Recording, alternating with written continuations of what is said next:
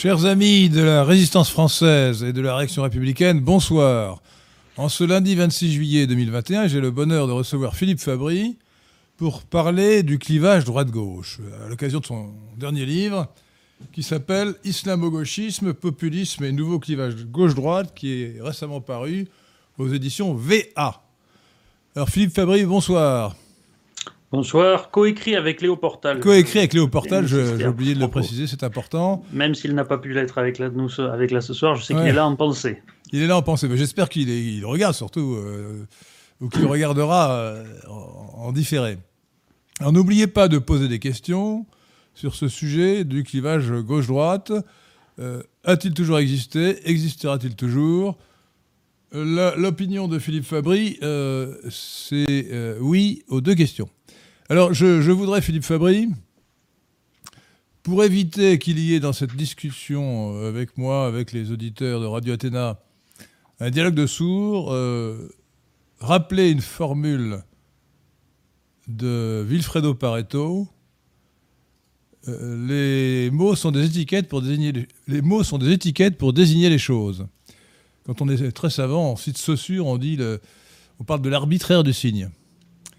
Alors, je dis cela parce que votre définition de, de la droite et de la gauche, du couple droite-gauche, n'est pas forcément celle de tout le monde. Je résumerai ce que vous, ce que vous avez dit dans votre livre, que vous direz mieux que moi bien sûr après. Euh, pour vous, euh, la droite, c'est le courant de ceux qui veulent conserver l'ordre établi. C'est ça. La gauche, c'est le courant de ceux. Alors la gauche, modérés, réformistes, c'est le courant de ceux qui veulent modifier l'ordre établi par euh, la réforme, et euh, l'extrême gauche, c'est euh, la gauche révolutionnaire, par opposition à la gauche réformiste, c'est ceux qui veulent renverser l'ordre établi pour créer un ordre nouveau. Mais il y a encore une quatrième catégorie, c'est l'extrême droite ou la droite réactionnaire, qui veut renverser aussi l'ordre établi, mais pour revenir à un ordre plus ancien d'où le nom de réactionnaire. C'est ça. Alors, je, je, ne sais pas dans quelle catégorie euh, vous classerez les, les soldats du cœur de Gounod, qui chantent Gloire immortelle de nos aïeux. À mon avis, ils sont plutôt à droite, ils sont attachés à la tradition. Hein. Ce ne sont pas des révolutionnaires qui veulent faire table rase du passé. Euh, sont-ils réactionnaires ou conservateurs, d'après vous? Euh, alors c'est difficile à dire parce que euh, si je prends une autre, euh, chant euh, bien connu, qui est le chant du, qui est, le, la Marseillaise tout simplement, qui dit nous entrerons dans la carrière quand nos aînés n'y seront plus, ça, ça dénote aussi un respect pour les prédécesseurs euh, à condition qu'ils soient des mêmes idées, puisque l'idée des aînés de la carrière dans la Marseillaise, c'est qu'il faut que ce soit aussi des patriotes révolutionnaires comme ceux qui chantaient. Donc c'est euh, tout dépend en fait de qui sont les aînés qu'on décide de respecter. Je pense que dans le cœur de Gounod, c'est plus traditionnaliste que ah, dans la Marseillaise. Ce, sont les aïeux. Mais euh, voilà. Gloire immortelle de nos aïeux, soyons fidèles, mourons comme eux.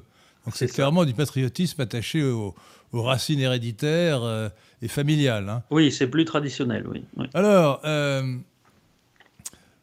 dans ces conditions, quand on définit comme cela, comme vous avez fait, euh, je l'ai résumé, vous étiez d'accord avec ce résumé, je crois. Hein. oui, oui, tout, à fait. Euh, la droite et la gauche, évidemment, euh, on, peut appliquer ce modèle ou cette vision à toutes les sociétés de tous les temps.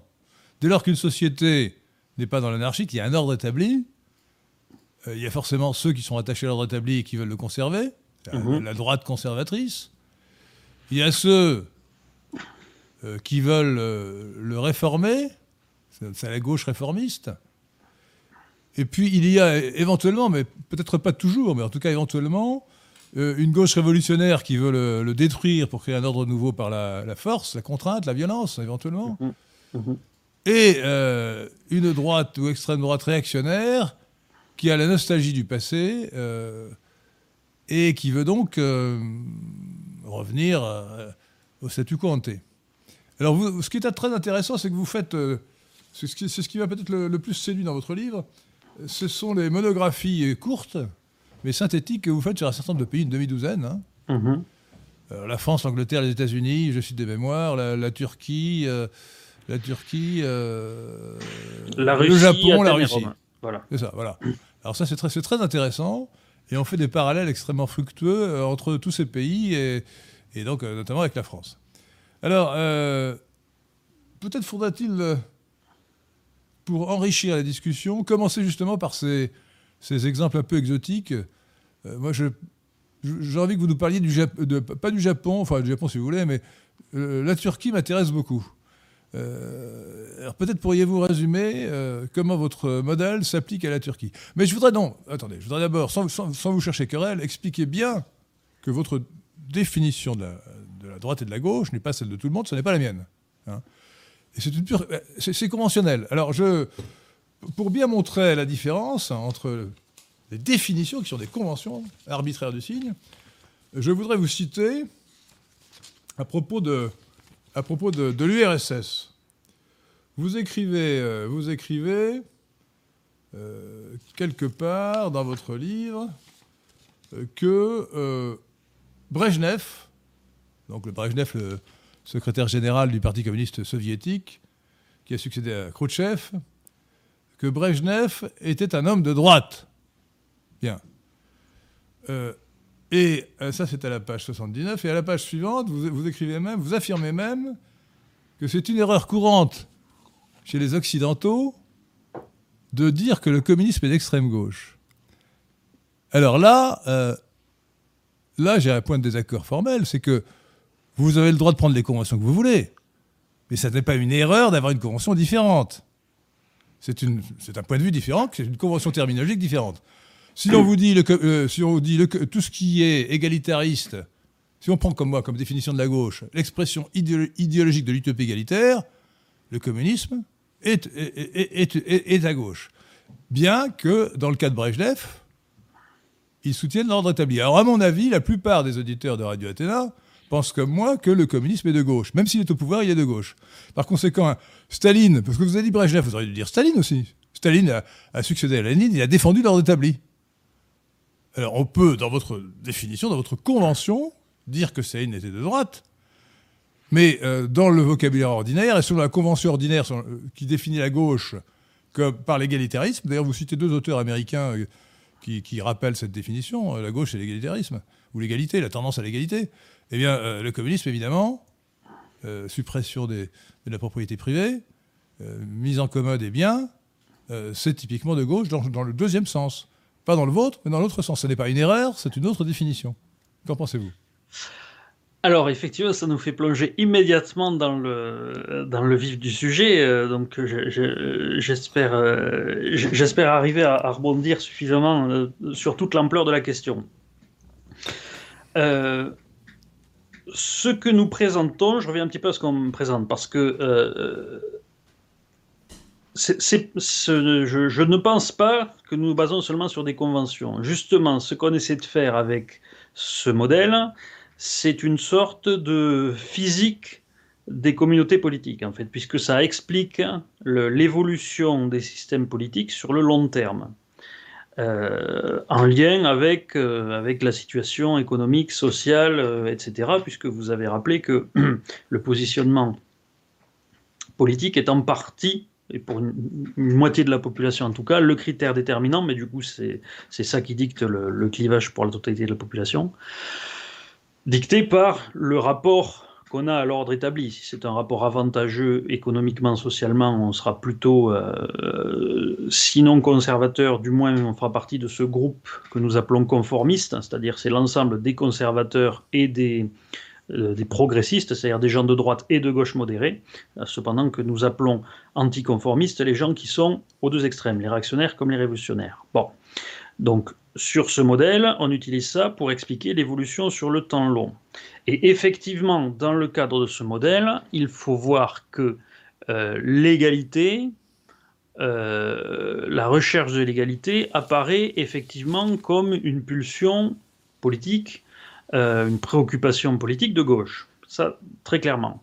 Notamment parce que ce qui dicte l'arrivée d'une nouvelle gauche à chaque fois, quand les revendications de l'ancienne ont été euh, satisfaites, euh, c'est l'apparition d'une ce qu'on appelle une nouvelle classe d'exclus, c'est-à-dire une population qui n'existait pas, qui n'était pas là, soit physiquement, soit conceptuellement, au moment de la mise en place de l'ordre établi, qui donc n'a pas participé au compromis politique qui a mis cet ordre établi en place et donc qui s'en sent complètement exclu.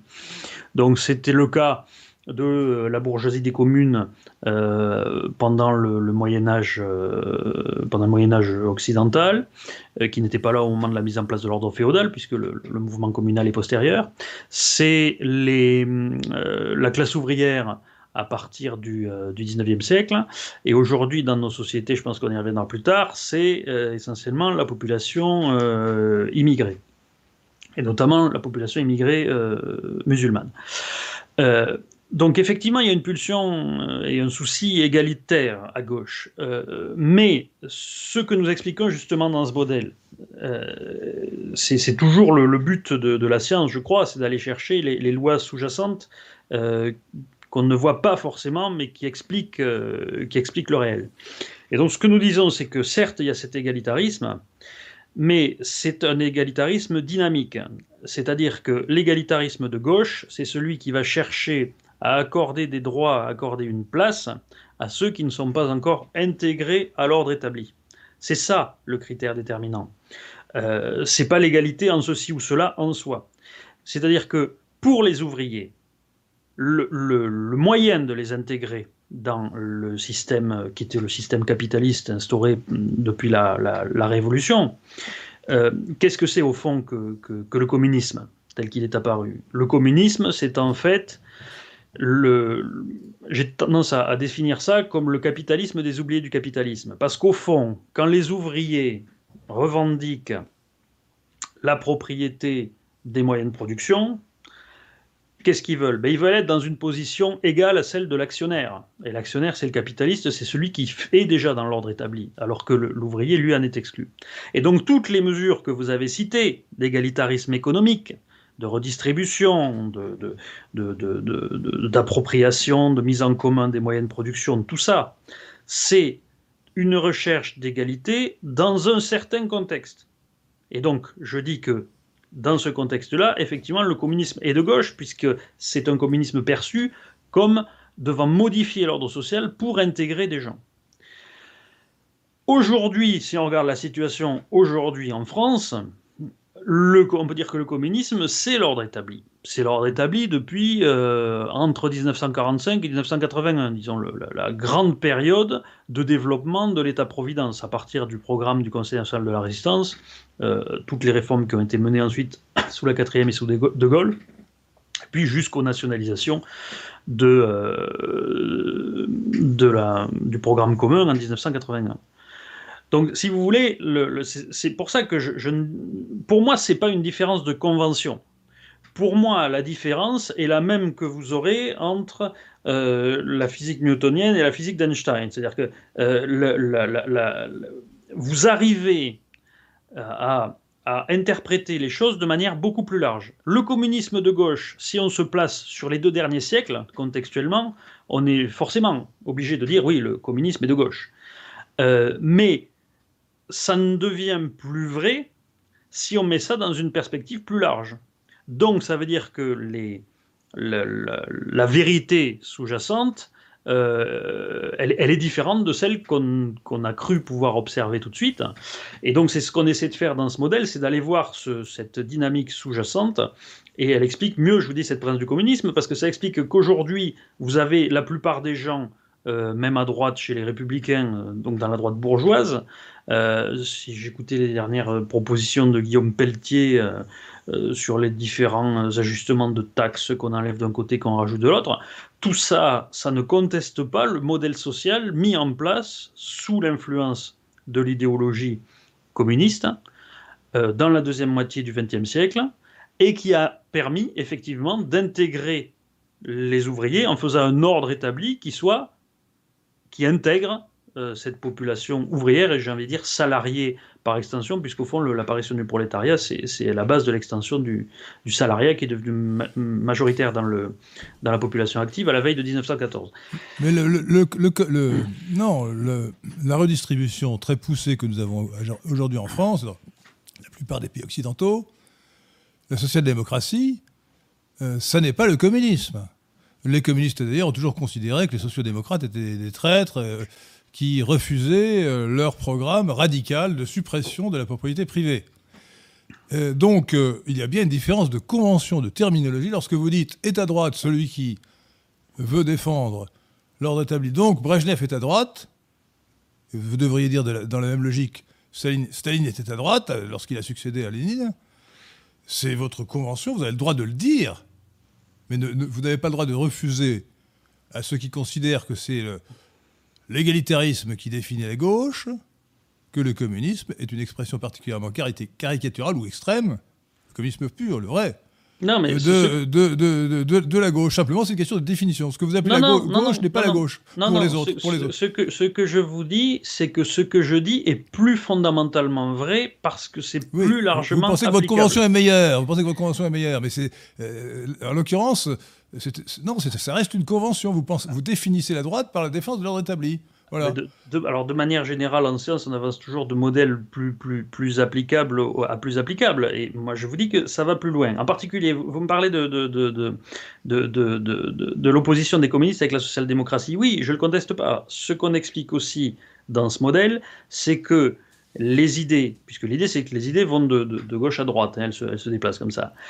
quand elles se, en même temps qu'elles se déplacent, euh, elles prennent des colorations qui sont différentes. Euh, elles ne se déplacent pas telles quelles. C'est-à-dire qu'on n'a pas juste à droite, au bout de 100 ans, des gens qui, qui, qui, étaient, euh, qui avaient la mentalité des, des, marxistes à la fin du, du, XXe siècle. C'est pas comme ça que ça marche. Euh, simplement, le, système qui est défendu un certain nombre d'idées, en particulier sur l'égalité économique, certains concepts centraux de l'idéologie, passent dans l'ordre établi et ils sont solidement défendus. Donc effectivement, le, marxisme n'est pas passé tel quel euh, dans la pensée de droite. En revanche, des, des, les, des, des principes, des mesures centrales euh, et qui sont spécifiquement celles qui étaient le plus à même de permettre le résultat cherché, c'est-à-dire l'intégration de la catégorie d'exclus, en l'occurrence euh, les prolétaires et les salariés, à l'ordre politique, ont effectivement été appliqués et, sont centraux. Mais non, vous redéfinissez le projet communiste. Mais c'est pas ça, le projet communiste, c'est la suppression de, la propriété privée et la dictature du prolétariat euh, euh, et, la mise en commun des, des, moyens de production. Euh, le, le, mouvement que vous, que vous, que vous appelez sinistrogir, où les idées passeraient de gauche à droite, selon l'expression d'Albert Thibaudet de, de 1932 et, partiel. Il y a aussi un mouvement d'extrogir qu'on a observé récemment, pour reprendre l'expression de, 2016 de Guillaume Bernard. Euh, regardez ce qui s'est passé pour le Parti communiste italien, qui a inventé l'eurocommunisme. Parti communiste français, qui a abandonné la dictature, du prolétariat. En 1981, Mitterrand arrive au pouvoir avec euh, le Parti communiste, un programme de nationalisation, et euh, un ou deux ans après, c'est le tournant économique. Euh, et, économiquement, les socialistes vont se mettre à, libéraliser les, prix. Euh, c'est Bérégovoy qui va le faire en 1985-86, avant la cohabitation. Et euh, ils vont privatiser. Donc il y a, il y a certes des idées qui, sont adoptées par la, droite, qui est d'ailleurs moins à droite si elle adopte les idées de gauche, mais en sens inverse, une évolution euh, des partis de gauche euh, dans ce que Guillaume Bernard appelle un mouvement d'extrogir. Donc c'est plus compliqué que de dire il y a tout le temps une, une, évolution dans le même sens. Alors non, je, vais, alors déjà je vais essayer de vous répondre dans l'ordre. parce que je ne sais pas répondre sur l'histoire de, de, de, Brejnev et Staline. Brejnev déjà arrive tardivement par rapport à Staline. Donc lui, lui ça, l'ordre communiste est établi depuis plusieurs décennies, donc c'est pas compliqué de le classer comme euh, conservateur de l'ordre communiste en place. Pour Staline, mais ça ne fait pas un homme de droite. À ce moment-là, Paul Pot, si, Paul Pot, si Pol Pot était resté au pouvoir, il serait un homme de droite. Paul Pol Pot a pris le pouvoir en 1975. C'est l'extrémiste de gauche.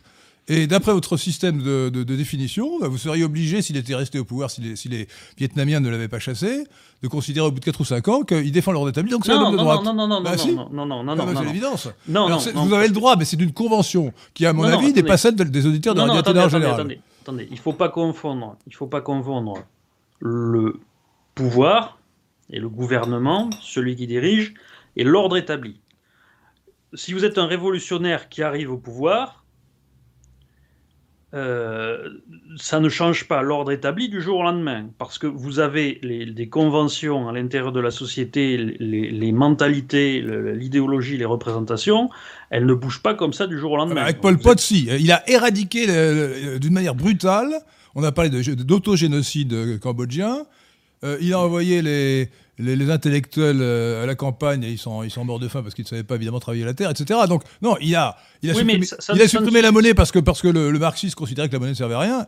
Euh, il, a appliqué en fait. Ça, ça suffit pas, si vous voulez. Le rythme qu'on observe en général pour que quelque chose passe effectivement on va dire c'est découpé en quatre quarts, hein, puisque vous avez euh, révolutionnaire, progressiste, euh, euh, conservateur, réactionnaire. C'est que, en, gros, il faut un quart de siècle pour, pour passer à chaque fois d'un décart au, au, suivant. Hein. ça, ça a l'air d'accélérer dernièrement, mais enfin, l'idée est celle-ci. Donc, il suffit pas de s'installer. Euh, si vous prenez, euh, vous me parliez aussi de Staline, c'est intéressant le cas de Staline puisque on en parle plus loin dans le euh, dans le livre et il y, a beaucoup de débats chez les communistes eux-mêmes autour de Staline effectivement qui, est, qui était vu et parce qu'il en a joué, il l'a fait en partie. Staline c'est effectivement un révolutionnaire au départ, mais c'est aussi l'acteur du, du grand tournant de la fin des années 20 qui, euh, qui, qui, qui, d'une certaine manière revient à un système d'ordre beaucoup plus traditionnel en Russie. Alors vous allez me dire, il y a des coups l'acquisition des, des, des, des, des, des, euh, des, manœuvres de, de, de, de collectivisation de l'économie à ce moment-là, mais, ça, à la limite, ça ne suffit pas pour continuer à parler de mesures euh, de, de, Si vous voulez, le, Staline, c'est un petit peu comme Napoléon pendant la Révolution française, c'est-à-dire que c'est à la fois celui qui consolide et qui arrête la révolution. Donc Staline n'est pas un homme de droite, mais il a un côté, euh, ce qu'on appelle un centrisme par addition des extrêmes, c'est-à-dire qu'il est aussi celui qui va arriver à s'appuyer sur des réflexes euh, des réflexes réactionnaires ou des réflexes conservateurs, en particulier la peur d'une partie de la population contre le, le, délire révolutionnaire, pour s'imposer. Euh, donc ça, c'est pas, si vous voulez, c'est pas absurde, mais, mais ça se joue pas à quelques années comme ça. Sur le mouvement d'Extrogir, je suis pas d'accord avec son existence. Euh, parce que quand on parle de mouvement sinistrogir, c'est quelque chose de tout à fait marqué. Euh, si vous regardez sur un siècle, vous apercevrez systématiquement qu'à la fin, les idées qui étaient au début à gauche ont fini à droite. On n'observe pas de mouvement inverse. Euh, on observe de petits retours ponctuels de conservatisme quand, on est, quand les réformes ou les mesures se sont produites trop vite, donc on peut observer des petits retours en arrière, c'est pas contradictoire. Et une autre chose qu'on observe aussi qui est intéressante, en revanche, c'est qu'il y a effectivement un certain nombre d'idées, et c'est même assez souvent, d'idées d'extrême gauche dont la, la sève ou l'étincelle originelle se trouve en fait à l'extrême droite. Euh, c'est-à-dire que, par exemple, dans la critique du capitalisme qui a pu être portée par les marxistes euh, par la suite et par les défenseurs de la cause ouvrière, euh, il y avait à la base des critiques qui venaient des réactionnaires, des nostalgiques de l'ancien régime, des nostalgiques du régime donc pré-capitaliste, des corporations, etc., qui ont été les premiers à critiquer le régime capitaliste qui s'est mis en place. Et ça, ça ce, genre de, ce genre de réflexion, ça se voit à toutes les époques. Un autre exemple qu'on cite, c'est la Boétie. Euh, la Boétie, c'est devenu euh, l'inspirateur avec le discours sur la servitude. La, la mine Montaigne. Hein. Voilà. Euh, et c'est d'ailleurs Montaigne qui a, qui a, toujours dit que qu'on se trompait en faisant de la Boétie un monarchomaque. Les monarchomaques, c'était ceux qui voulaient lutter contre le pouvoir absolu de la monarchie pour déjà installer une sorte de, monarchie euh, parlementaire. Et Montaigne disait non, non, c'est pas ça que voulait dire la Boétie, sans dire ce qu'il voulait dire, mais on comprend ce que voulait dire la Boétie du coup contextuellement, parce que s'il n'était pas un partisan des monarchomaques, ce qui est normal d'ailleurs parce qu'il arrivé un peu avant, euh, c'est que tout simplement c'était un réactionnaire la Boétie au moment où il écrit, puisqu'il voit la montée de la monarchie absolue au début du XVIe siècle, et lui, il est encore attaché à l'ordre d'avant, aux libertés féodales et aux libertés communales aussi, euh, face, au, face à la monarchie. Euh, et, donc, dans la servitude, ce qu'il appelle servitude volontaire, en fait, c'est la construction de ce pouvoir royal euh, autoritaire absolu. mais ces idées-là ne feront pas Flores, parce qu'en fait, il y aura peu de réactions politiques à, la, à, la, monarchie. Il y en aura un petit peu avec la Ligue catholique pendant les guerres de religion, qui seront imprégnées d'idées euh, similaires, mais ça ne sera largement récupéré que par les monarchomaques à la fin du XVIe siècle, qui eux étaient des protestants et qui étaient d'extrême gauche, qui voulaient euh, faire un régime révolutionnaire et donc qui se voyaient comme après la monarchie absolue et qui n'avaient aucun, aucune volonté de retour en arrière. Donc il peut y avoir, et il y a souvent comme ça des inspirations, parce que quelque part, les réactionnaires sont les mieux placés pour euh, critiquer un régime émergent. Parce qu'ils euh, voient tout de suite ce qui ne va pas et ils s'y opposent immédiatement. Alors que souvent, les révolutionnaires, ils n'apparaissent que dans le second temps, quand le nouveau régime a fait apparaître la classe des nouveaux exclus. Alors que les réactionnaires, eux, ils sont là tout de suite. Non, mais à vous écouter, on a l'impression que les révolutionnaires infusent leurs idées chez les réformistes et qu'ensuite tout le monde les adopte. Mais je suis désolé. Le projet marxiste, l'idéologie marxiste, qui était le, projet révolutionnaire, qui a dominé le 19e et le 20e siècle, enfin le, 19e siècle à partir de 1848, euh, le manifeste communiste de Marx et Engels, euh, il a échoué. Il a échoué dans les pays où le communisme est arrivé au pouvoir et partout ailleurs, à partir de 1968, où il y a un basculement d'un pôle de la gauche, le pôle collectiviste vers le pôle cosmopolite, le marxisme a reculé. Je ne dis pas qu'il a disparu, mais il a reculé. Et euh, les idées marxistes n'ont pas infusé. Ce sont les idées social-démocrates qui sont des idées semi-socialistes, mais ce ne sont pas les idées qui visent à la, destruction de la propriété privée euh, et euh, à la... Qu'est-ce que c'est que le communisme? Le, premier communiste de l'histoire, vous, vous, ne le citez pas, c'est Mazdak. Mazdak, 4e siècle après Jésus-Christ, dans l'empire perse sassanide, c'est lui qui a inventé le communisme. Le projet communisme pur. Mise en commun des biens et des femmes, donc suppression évidemment de la propriété privée et, du mariage.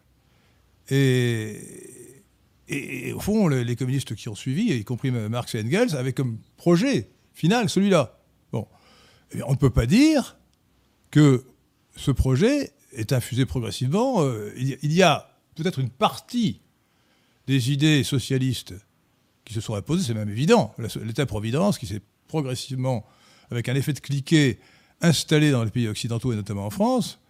Euh, c'était avant, avant l'affaire du Covid 56% de dépenses publiques hein, par rapport au PIB. Maintenant, on doit être, euh, avec l'affaire du Covid, à plus de 60%. Mmh. Donc, oui, il y avait bien une progression de l'État-providence, de la redistribution. Euh, d'autre part, quand vous présentez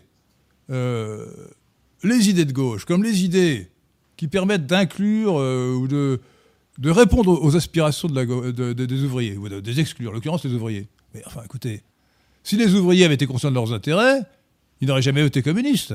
Les ouvriers sont beaucoup plus prospères là où il n'y a pas de socialisme que là où il y en a. Euh, les, ouvriers des pays communistes, euh, que je sache, ont été bien plus malheureux que les ouvriers des, pays capitalistes. Euh, la théorie de la paupérisation croissante de, Marx pouvait séduire euh, les militants du Parti communiste, pouvait convaincre une partie des prolétaires, mais la vérité, c'est que c'est l'inverse qui s'est produit. Il y, a, eu un enrichissement de la classe ouvrière qui était absolument considérable, avec de plus, euh, grâce au progrès technique, une d'ailleurs diminution relative de la classe ouvrière. Donc tout cela n'est pas du tout... autrement dit, il y a bien eu un mouvement des idées, mais on ne peut pas dire qu'il y ait une espèce de loi sinistre, sinistre qui ferait que les idées de gauche passeraient systématiquement, systématiquement reprises reprise par la droite, qui deviendrait aussi une sorte de gauche. Euh, c'est vrai en partie. D'ailleurs, euh, le, fait que la société soit aujourd'hui social-démocrate, avec une, énorme redistribution, ne signifie pas que la vraie droite euh, soit social-démocrate. Vous, ne citez pas du tout dans votre livre ce qu'on a appelé la révolution conservatrice américaine et anglaise, Reagan et Thatcher, 1979-1980, euh, qu'on devrait appeler une réaction libérale. C'est typiquement réactionnaire. Ils ont voulu revenir, euh, réduire les impôts, casser le pouvoir des syndicats, donc euh, casser les, fameux acquis sociaux. Le terme qui explique bien l'effet de cliquet qu'on connaît en France. Nous n'avons pas connu en France cela, mais nous avons quand même connu un peu cela, puisque, je vous répète, Bérégovoy, après cela, euh, Balladur, ministre des Finances, ont privatisé l'économie. Donc, euh, il y a eu des, mouvements dans les deux sens, et on ne peut pas dire qu'il y a une espèce de loi sinistre qui ferait que systématiquement, la gauche représenterait le progrès, la droite serait les conservateurs obtus qui refuseraient le progrès. non, non, le, communiste, ça n'est pas le progrès. Voilà. Alors, le, communiste, c'est contre le progrès. Non, non, mais je, je c'est pas un jugement moral quand on dit que la gauche c'est les progressistes, c'est parce que c'est la. Quand vous dites excusez-moi excusez-moi euh, Philippe excusez-moi les, mots ont un sens. Vous ne, vous ne dites pas dans votre livre que la gauche c'est le changement, vous dites c'est le progrès. Bon. Donc, ah, donc vous assimilez le changement voulu par la gauche, y compris celui voulu par l'extrême gauche communiste, au progrès. À mon avis, c'est un abus de langage. C'est plutôt une régression dans certains cas. Non, on, ne dit pas la gauche, c'est le progrès. Ah si, si, si, vous l'écrivez. Et, plus, d'une fois. Euh, alors nous disons effectivement que la gauche se qualifie comme progressiste parce que elle a une volonté, elle pense que le changement est un progrès. Que le changement qu'elle propose est le progrès, bien entendu. Mais ça ne veut pas dire qu'effectivement ce soit un progrès. Voilà, c'est une grosse différence. Tout, tout changement n'est pas un progrès. Ah mais je n'ai jamais dit, euh, on n'a jamais dit que tout changement était un progrès. Ce qu'on explique, c'est la façon dont se positionnent les gens et ce qu'ils recherchent. On peut dire que par exemple l'abolition de l'esclavage, l'abolition de l'esclavage est un progrès, que euh, le l'interdiction du travail des enfants est un progrès, euh, etc. du point de vue humaniste, moral, du point de vue de la réduction de la souffrance des hommes. mais on ne peut pas dire que l'abolition des moyens de production, la suppression de la propriété, soit un progrès. Euh, ça, se discute en tout cas. Et, pour un économiste euh, classique et sérieux, la suppression, de la, propriété, la, suppression de la propriété privée ne peut conduire qu'à une anarchie euh, économique. Non, mais l'idée, c'est celle d'un progrès vers l'égalité. Et si l'effet d'une mesure économique recherchée est l'inclusion économique et le plus d'égalité économique, c'est dans ce sens-là qu'ils expliquent que, que c'est un progrès. Mais à la limite, c'est, n'est pas ça la question. Pour revenir à ce que vous disiez, euh, déjà, il ne faut pas. Faut pas euh, j'ai, un, problème dans le cadre de, de ce qu'on explique si on parle des pays communistes, parce que ce n'est pas la question. Ce qu'on explique, le modèle qu'on applique, c'est un modèle qui s'applique au sein d'une communauté politique. Euh, et donc le communisme, euh, peu importe si vous voulez, euh, ce qu'a été le communisme en Russie, du point de vue de l'évolution du clivage en France, parce que ce n'est pas la même chose. Les communistes français ne sont pas les communistes russes. Il peut y avoir des liens, mais malgré tout, ils n'étaient pas dans les mêmes rapports si les communistes russes avaient été comme les communistes, euh, si les communistes français avaient été comme les communistes russes, ils auraient probablement été euh, moins accommodants avec, euh, avec, avec De Gaulle. Torres n'aurait pas remis les mineurs au travail pour, pour, pour lui faciliter la tâche après la libération. Donc, c'est pas, pas la même chose. c'est pas exactement la même chose. Il faut, faut, faut, pas se tromper là-dessus. Ce, que je, je vous dis, c'est que ce qui est important, parce qu'en fait, une des parties, si vous voulez, de notre et, un message sous-jacent très important de ce qu'on explique dans ce livre, c'est que, en réalité, les idéologies sont essentiellement des rationalisations de pulsions égalitaires dont je parlais tout à l'heure, de, de, volonté d'inclusion. Comme je l'ai dit, le marxisme, d'accord, le marxisme, il veut l'abolition de la propriété, ce que vous voulez. Ok, mais au fond, on ne peut pas dire que ce que voulaient les ouvriers, c'était le marxisme. Le marxisme a été une représentation, une tentative de euh, mise de mots et de théories sur les aspirations des ouvriers. L'aspiration des ouvriers, c'était quoi? C'était d'intégrer sur le meilleur, sur un pied d'égalité, l'ordre capitaliste avec les capitalistes. Non, alors écoutez, Philippe Fabry, là je crois, je crois que nous ne sommes pas d'accord. Euh, les, les idéologies ne sont pas des émanations des sentiments des classes sociales. Elles sont fabriquées par des idéologues qui instrumentalisent ou qui utilisent les aspirations en question. Oui, non, mais si, on s'intéresse à l'histoire, l'histoire, de, l'histoire des idées de Karl Marx. Karl Marx, euh, en fait, était un, un révolutionnaire euh, messianiste qui a, euh, qui a cherché à trouver son messie. Et il a trouvé que le prolétariat était le messie qui pouvait, dans sa vision de l'histoire hegelienne, qui pouvaient être utilisés comme ah, mais ça, y en a pour créer un ordre. Donc, donc, donc, il n'a pas, il n'a pas, il n'a pas rationalisé les aspirations. De la population, il y a une partie de la population qui est presque génétiquement, hein, c'est les travaux David Tuchman, euh, prédisposés à chercher cette espèce d'inclusivité de, population, et, quitte à les inventer, comme on le voit beaucoup aujourd'hui euh, avec la recherche de minorités toujours plus euh, insignifiantes. ça, il n'y a pas de problème, si vous voulez, cette espèce d'inclusivisme existe. Ce que je dis simplement, et ce que nous disons, c'est que ce qui fera qu'une idéologie aura une forme de succès et réussira à passer dans l'ordre établi, c'est le fait qu'elle réponde et qu'elle rationalise tout simplement des aspirations qui existent. Alors vous pouvez dire que l'idéologue, il va chercher à surfer sur... Très bien, mais limite, j'ai envie, de dire, tout ça, on s'en moque. Ce qui est important, c'est de comprendre comment les choses fonctionnent. Et comment les choses fonctionnent, c'est que ce qui, dans une idéologie, permet de mettre le, le nom ou une forme d'expression qui paraît assez juste sur une pulsion, une revendication euh, profonde d'une population, cette idée-là va avoir du succès, elle va réussir à être intégrée dans l'ordre politique. C'est le cas d'un certain nombre de politiques de redistribution, etc., qui ne sont plus contestées aujourd'hui en France, puisqu'on estime que ça fait partie du sacro-saint modèle social français, qui n'existait pas avant tout ça, qui n'existait pas avant le CNR, qui était largement peuplé de communistes, hein, je, suis, je suis désolé. Donc effectivement, quand ça passe dans l'ordre établi, c'est sous la forme d'un compromis avec l'ordre établi, ça, il n'y a pas de problème. Mais c'est ça qu'il faut bien voir, il faut bien arriver à comprendre que, au fond, les idéologies n'ont de rôle durable euh, que à partir du moment où elles recoupent une, un désir social profond sur lequel elle peut s'appuyer. Euh, c'est comme ça que ça fonctionne à chaque fois. Et donc, si vous voulez, euh, c'est aussi un des messages qu'on a dans ce livre, c'est qu'il ne faut pas trop se focaliser sur les idéologies elles-mêmes, qu'au fond, ce qui est important, c'est les revendications existantes qu'il peut y avoir derrière. Parce que sinon, on ne comprend pas. Idéologiquement, on peut avoir l'impression qu'aujourd'hui, l'extrême gauche, ça va être essentiellement euh, la cancel culture, les fameux woke, euh, avec leurs idées euh, sur les trans, le LGBTQI qui n'en finit pas, puis les antispécistes, les végans, etc. alors que tout ceci n'aura jamais d'assises sociales importantes. Et ce qui nous fait dire un petit peu plus loin dans le livre que la véritable, ce qui apparaît vraiment comme nouvelle classe d'exclus, qui est équivalent à la classe ouvrière et qui, elle, est susceptible d'avoir des, effets fondamentaux sur l'évolution de l'ordre politique établi en Occident, ce sont les, classes euh, immigrées.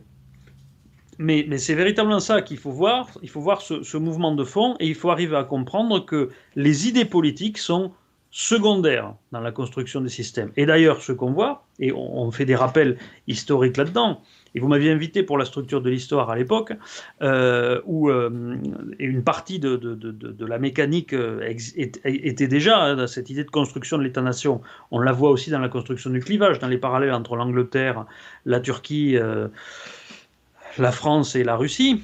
Le, chemin suivi est le même, mais pas à la même époque, et donc ça prend des ça prend des, des, aspects euh, idéologiques euh, différents, mais au fond, à chaque fois, les aspirations euh, sont exactement les mêmes. Et en Angleterre et en France, il n'y avait pas les mêmes théoriciens pour l'inclusion de la bourgeoisie dans l'ordre féodal, ou ensuite de la, classe ouvrière dans l'ordre, économique, mais puisque c'était, plutôt le cas des idées de Jérémy Bentham déjà, bien avant que le marxisme arrive en Angleterre, euh, euh, et, donc, euh, donc l'idée, les idées, les idéologies, en réalité, ne sont pas si importantes que ça. Et ça, c'est vraiment oui, ben je, suis, je, suis, je suis tout à fait en désaccord. Je pense que les idées sont très importantes.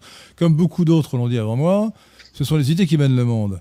vous pensez que les idéologies ne font qu'exprimer, ne font que préciser des sentiments euh, diffus, euh, des aspirations euh, constituées. mais je ne parle pas simplement des idéologies au sens moderne du terme, comme le marxisme, le libéralisme. Je pense aux, religions aussi, religions, le, christianisme, l'islamisme, etc., les grandes et les petites religions. les idées ont énormément d'influence et on ne voit le monde qu'à travers le prisme des idées. on conçoit ses propres intérêts en fonction, de, en fonction des idées. Donc, la charte de la preuve vous incombe. Si vous voulez démontrer que les idées n'ont pas d'importance, expliquez-nous, démontrez-nous que le marxisme n'a jamais eu d'importance.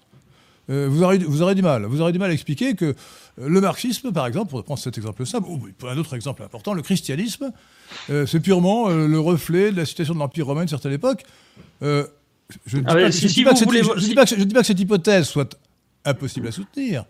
Je dis que la charge de la preuve incombe à ceux qui la soutiennent et qu'à mon avis, ils auront beaucoup de mal à la soutenir avec. Euh, euh, c'est une affirmation gratuite, sinon, euh, le fait est que les gens se réclament, se réclament avec beaucoup.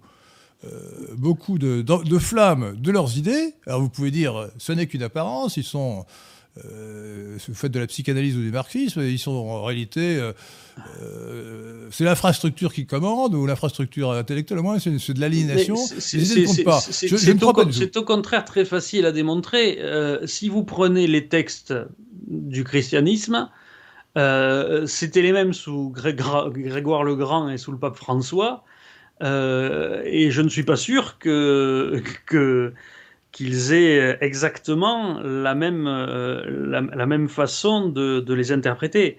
Les textes à toute époque euh, sont toujours interprétés euh, dans le sens. J'ai pas parlé des textes, mais j'ai pas parlé des textes, ah, j'ai parlé des idées, des idées. Les, idées, elles sont dans les textes. Qu'est-ce que, vous voulez, qu'est-ce que vous voulez qu'elles soient, qu'elles soient où les idées? Elles sont exprimées dans les textes. Ce sont des non, doctrines. Non, non, pas du tout. Les idées sont interprétées. Ensuite, les textes, on les interprète. Donc, donc euh, si les, idées du pape François ne sont pas celles de Grégoire le Grand, ben, nous sommes bien d'accord. Mais ça ne veut pas dire que les idées du pape François ou celles de Grégoire le Grand n'ont pas d'influence sur la société. Mais c'est au contraire, c'est la société dans laquelle ils vivent qui font que Grégoire le Grand ou le pape François ont des idées différentes. C'est ça que j'explique. C'est tout le contexte euh, psychosocial qui dit. C'est pas la, société dans laquelle, dans laquelle vit le pape François qui fait qu'il est cosmopolite. C'est parce qu'il a adopté une idéologie cosmopolite qui est déjà dominante euh, sur le plan mondial. Euh, voilà, donc c'est au contraire un phénomène purement idéologique. C'est absolument pas les, conditions sociales de, de l'Église ou, ou, des sociétés qui fait qu'il est cosmopolite. il l'est par idéologie. Voilà. Ça me, ça me, paraît très clair. Il n'y a aucune raison euh, substantielle pour que le pape euh, soit, soit, soit, cosmopolite, défende des idées euh, de d'effacement des frontières, d'immigrationnisme. il l'est parce qu'il a, adopté, il a adopté ces idées-là. Il aurait pu en, avoir d'autres. Mais il a adopté ces idées-là parce qu'elles étaient là aussi, et parce bah, que parce que parce que le, on va pas faire du pape François un, un, idéologue courageux, par exemple, qui défendrait des idées qui n'existent pas. C'est difficile de faire plus euh, répandu et plus défendu à travers l'Occident que toutes les idées que le pape François défend. Donc, donc il est, il est, il est, le pape François est l'expression d'un bain euh, idéologique euh, qui, qui, correspond à, à un fond social. Euh, voilà. Donc, donc, si vous voulez, c'est pour ça que je, je, moi, j'ai vraiment cette, cette lutte-là contre, les, contre les, les, idées, parce que on voit tellement d'endroits où des choses similaires se passent sans que les idées défendues ah oui, quel exemple soient les mêmes. Quel exemple eh ben, je, vous donne, je vous donne un exemple, par exemple, le phénomène révolutionnaire en, en, en, Russie en 1917 et en 1991. Il s'est passé la même chose. Et en 1900 Et en 1991. 1991, c'est une révolution nationale. Ça n'a aucun rapport. Ah mais complètement, non, c'est la même chose. Ça n'a aucun rapport. Mais non, c'est la même chose. Vous avez, vous avez un empire qui s'effondre, qui est parcouru par des forces centrifuges, euh, auxquelles on va essayer de donner, euh, d'accorder des choses. Alors, euh, les, les, les, bolcheviks, c'était la liberté des peuples en 1917. En 1991, euh, ça a été une, réédition de ça. Mais derrière, ce qui a dicté ce dont on a estimé que en 1991, c'était une révolution capitaliste. Donc, il y a eu l'idée de la thérapie de choc euh, qu'il fallait employer pour, pour casser l'ordre communiste très rapidement. Et, euh, et, donc la, rapide privatisation de tout ce qui avait été collectivisé en 1917. Or, dans les deux cas, on s'aperçoit que les conséquences économiques sont les mêmes, c'est-à-dire qu'on a un effondrement de la production, c'est-à-dire qu'on a une hyperinflation, c'est-à-dire qu'on a un désordre intérieur avec une hausse de la criminalité, etc. Et que qu'est-ce qui met fin à tout ça? C'est l'arrivée d'un type qui arrive à établir un gouvernement autoritaire, que ce soit Staline ou Poutine euh, en fonction de l'époque. Et dans les deux cas, c'était deux révolutions qui étaient fondées sur des idéologies totalement différentes totalement différente. Hein. C'est le, capitalisme qui est au cœur de la révolution. Il n'y a aucun rapport entre ces deux révolutions. Aucun rapport. Strictement aucun rapport. Ah, euh, en, 1917, en 1917, il y, a, eu une guerre civile, mais euh, le, la dictature, ou la tyrannie plutôt, de Lénine puis de Staline a été établie dès le début. Bon. Euh, il n'y a pas eu le retour. Euh, Staline n'a pas été euh, l'équivalent de, Poutine. Aucun rapport. Staline a été le successeur de Lénine. Il a fait que continuer ce que, ce que, Lénine, avait, ce que Lénine avait fait avant lui, en se disputant avec son rival Trotsky. mais ça, je dirais que c'est un détail de l'histoire. Déjà, Lénine n'est pas, pas, là dès le début, puisqu'il n'est pas là en février. je parle de la révolution d'octobre.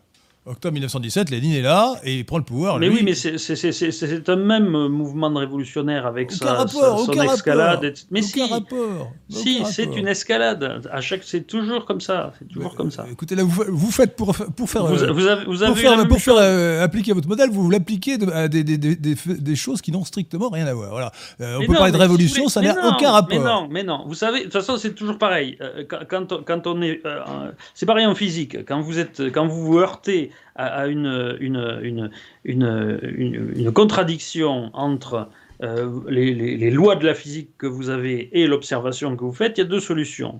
Soit vous résolvez ça de manière législative, c'est-à-dire que c'est que votre loi de la physique était mal faite, il faut la revoir, soit de manière euh, ontologique, c'est-à-dire que votre loi, elle est bien écrite, et c'est que c'est ce que vous regardez, vous savez pas, vous le regardez pas bien, et vous le regardez pas correctement, et vous comprenez pas la différence. Euh, vous comprenez pas comment, vous n'arrivez pas à interpréter correctement ce qu'il faut voir, alors que votre loi est bonne. Et donc ce que je vous explique, c'est que euh, effectivement, si, si on regarde pas bien euh, les choses, si on ne voit pas les similitudes qu'il y a entre deux situations, euh, on ne peut pas comprendre la mécanique similaire qu'il y a au fond des deux. Mais là, en 1991, vous avez une, véritable révolution. Quand vous avez euh, Yeltsin qui va faire tirer sur le, sur le Parlement, c'est un coup d'État classique, comme le coup d'État de Lénine en, 1900, en octobre 1917 contre la Douma, sauf, que, sauf que cette fois-ci, ça sera au nom des principes du capitalisme, alors que en, en 1917, c'était au nom des principes du communisme. c'est la même chose. me dire qu'il y a une catégorie qui s'appelle la révolution, et que quand une révolution se produit, c'est toujours une révolution, quelle que soit la forme. Mais en l'occurrence, je répète que ces deux révolutions, euh, non, en dehors du fait que c'était, que c'était des révolutions, n'ont rien à voir. J'aimerais, j'aimerais peut-être, euh, Maurice Seclin, que vous, que vous posassiez des questions des auditeurs de Radio Athéna. Oui, absolument. Il euh, y en a une de Foubar qui demande à M. Fabrice s'il pense que la droite est condamnée à intégrer avec le temps les idées venant de gauche, y compris euh, à l'avenir, et donc euh, les idées qu'on connaît aujourd'hui à l'extrême gauche cosmopolite, notamment celles de complaisance avec l'islamisme et de, de, cosmopolitisme extrême avec tout ce qui se dit sur Black Lives Matter, etc. Alors, ça c'est les choses qu'on dit en conclusion. je vais répondre oui et non. en fait, euh, on a une difficulté dans la, projection exacte à l'horizon d'un siècle pour les raisons suivantes. Le modèle tel qu'on le décrit de base euh, tente à, laisser penser que effectivement ça va continuer comme ça a fait pour la Révolution française, comme ça a fait pour le, communisme et les ouvriers, et donc en gros dans 100 ans, eh ben, euh, on aura un régime qui se sera euh, islamo-gauchisé, j'allais dire, hein.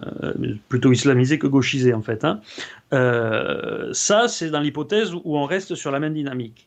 Mais il y a aussi une chose que nous observons, euh, sans savoir, parce qu'on n'a pas assez d'exemples, du coup, s'il faut l'intégrer vraiment au modèle, mais à titre, à titre personnel, j'ai l'intuition que c'est plutôt vrai, c'est que outre cette, succession de, vagues de nouvelles gauches à chaque fois, hein, c'est-à-dire euh, gauche bourgeoise, puis gauche ouvrière, puis gauche euh, immigrée, euh, outre celle-ci, il y aurait également des, cycles plus profonds qui seraient, disons, des cycles longs conservateurs et des cycles longs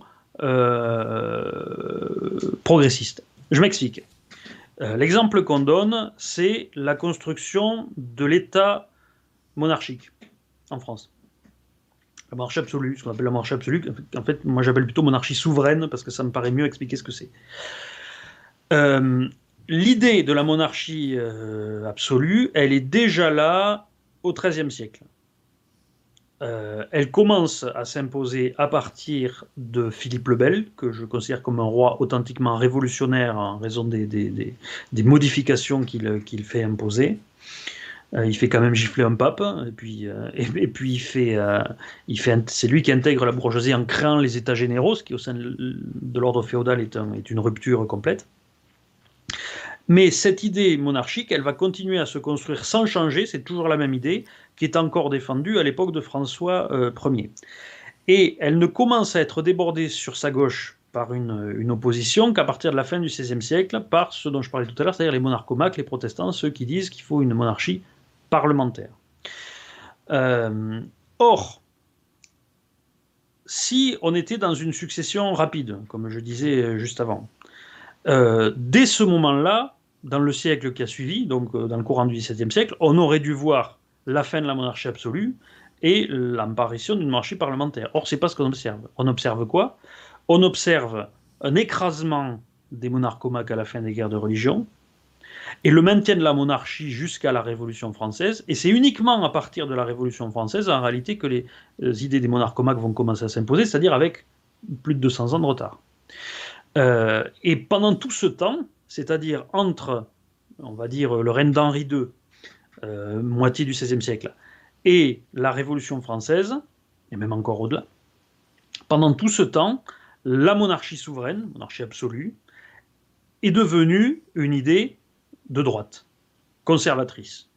La monarchie est devenue conservatrice. Elle était euh, progressiste dans le sens où elle se voyait comme une construction jusqu'à Henri II, et à partir de là, elle se, j'ai envie de dire, elle se crispe et elle cherche à se maintenir. Elle est l'ordre établi, et elle le fait pendant 200 ans après avoir écrasé les premiers. Et quand les idées enfin des monarchomaques commencent à s'exprimer et à, s'imposer un petit peu, euh, c'est sous une autre forme parce que c'est 200 ans après, les monarchomaques avaient été écrasés.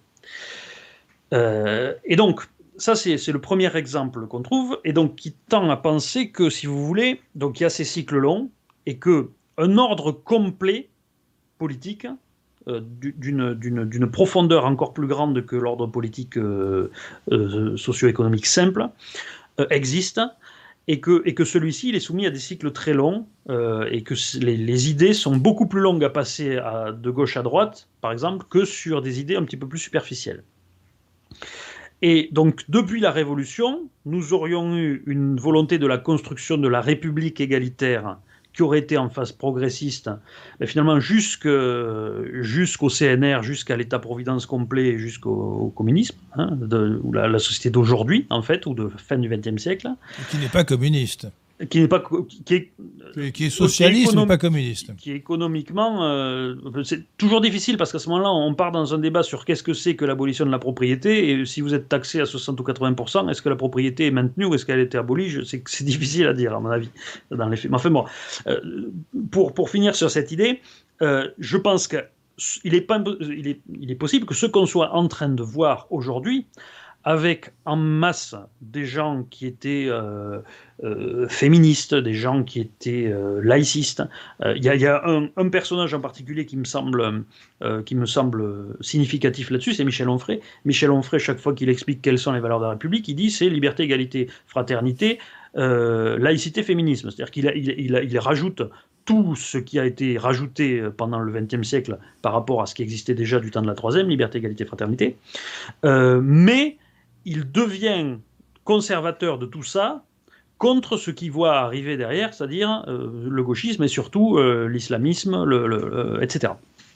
Et donc, il n'est pas impossible qu'actuellement, on voit la République en France euh, dans son sens fort, complet, c'est-à-dire avec toutes ces avancées égalitaristes, économiques, etc., dont je parlais, est en train, après avoir été progressiste pendant 200 ans, est en train de devenir conservatrice, comme l'avait fait la monarchie à peu près sous Henri II, et qu'à ce moment-là, on soit sur ce régime-là pendant 200 euh, ans, à partir de maintenant.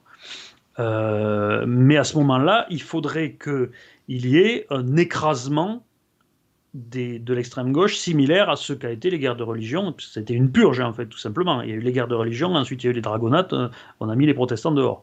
Donc, s'il y a une remigration, pour le coup. Euh, ça sera parce que au fond, les dragonnades, c'est une forme de, c'est pas une remigration, mais enfin, c'est des expulsions hein, de, protestants. La, rémigration, ça serait euh, Euh, le, parallèle, c'est la, révocation de, de l'édit de Nantes. Mais il s'agissait de Français, pas d'étrangers. Oui, mais si vous voulez, c'était, c'était, c'était euh, politiquement, c'était la même chose. C'était, c'était une classe qui se percevait comme classe d'exclus et qui était d'extrême gauche, qui, qui, était révolutionnaire par rapport à l'ordre établi.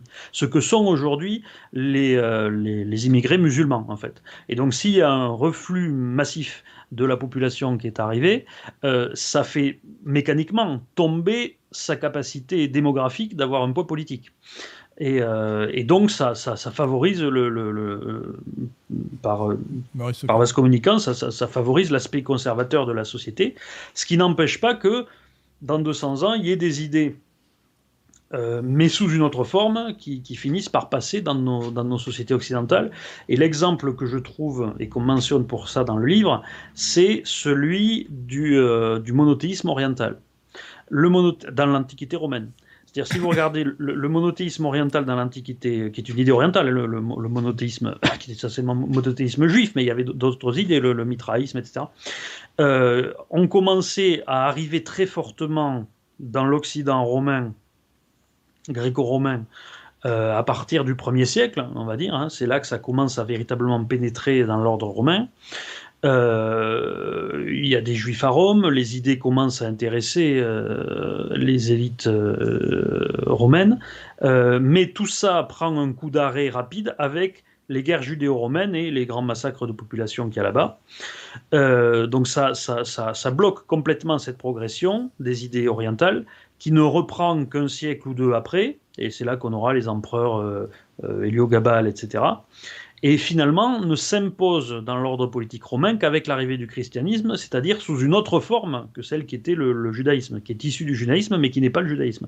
De la même manière que euh, les Lumières, c'était, il y avait des idées communes aux monarchomaques, mais c'était plus les monarchomaques. Euh, donc, euh, donc c'est comme ça que, c'est pour ça que je pense que cette idée de, cycle sous-jacent de temps long existe, et donc que je ne peux pas répondre de manière certaine à votre question. si si cette, ces cycles longs existent, euh, ça sera pas pour tout de suite et ça sera pas tel quel. Euh, ce qui est une bonne ou une mauvaise nouvelle, c'est à vous de, voir. Euh, et si c'est et s'il n'existe pas, eh ben ça, ça, sera également à la fin du siècle. Et là aussi, c'est à vous de voir quelles sont vos convictions. Je pense que vous n'en serez pas ravi si vous êtes un auditeur régulier de Radio Athéna. un don d'Alphonse Cazot qui donne 5 euros. Merci. Il dit Chers messieurs, la culture maghrébine devenant consensuelle en France, le futur sujet révolutionnaire et cosmopolite est-il l'immigration d'Afrique noire?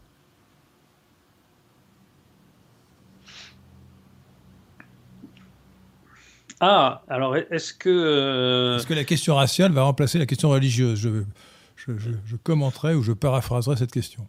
Alors, c'est ce jeu, ça me paraît difficile. Alors, ce qui est sûr, c'est qu'il y a la, elle, a, elle, a, un côté clivage gauche-droite, la fameuse phrase qui veut que parmi les immigrés, le dernier arrivé ferme la porte. Euh, mais ça me paraît un peu, un peu vous savez, euh, toute l'histoire, hein, le, modèle tel qu'on le présente, euh, c'est une question. tout est relatif en fait, et relatif au rapport de force à l'intérieur d'une même communauté politique. Euh, ce que j'appelle le clivage, on peut dire que quelque part il est fractal, c'est-à-dire que chaque fois, plus vous prenez un tronçon petit de la société, plus vous y verrez toujours à l'intérieur quelqu'un qui sera un petit peu plus de, un petit peu plus à droite et un peu moins révolutionnaire que l'autre, ou un petit peu plus conservateur que l'autre ce qui amène d'ailleurs à des querelles de, de, chapelles euh, euh, tout, à fait, tout à fait violentes dès que vous arrivez dans un groupuscule extrémiste, euh, et ça donne la cancel culture par exemple, puisqu'en fait c'est un, but de purge perpétuelle pour être toujours parmi les, les, plus avancés. Donc il peut y avoir ce genre de combat, et je pense qu'il existe, s'il y a un parti islamiste qui se met en place il y aura un conflit comme ça entre euh, ceux qui seront par exemple d'immigration maghrébine et ceux qui seront d'immigration d'Afrique noire, probablement.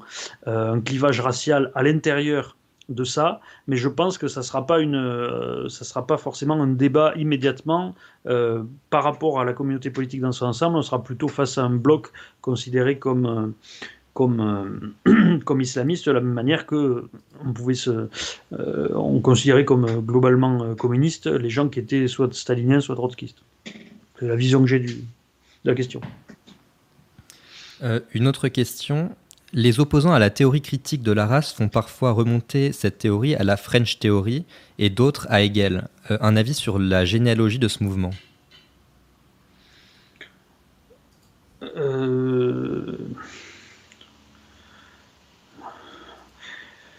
Je connais très mal Hegel, hein, donc je ne sais pas si on y retrouve quelque chose. après, je pense très honnêtement que on peut toujours plus ou moins trouver des, des idées similaires à des idées qu'on trouvera aujourd'hui, on pourra toujours en trouver dans le passé.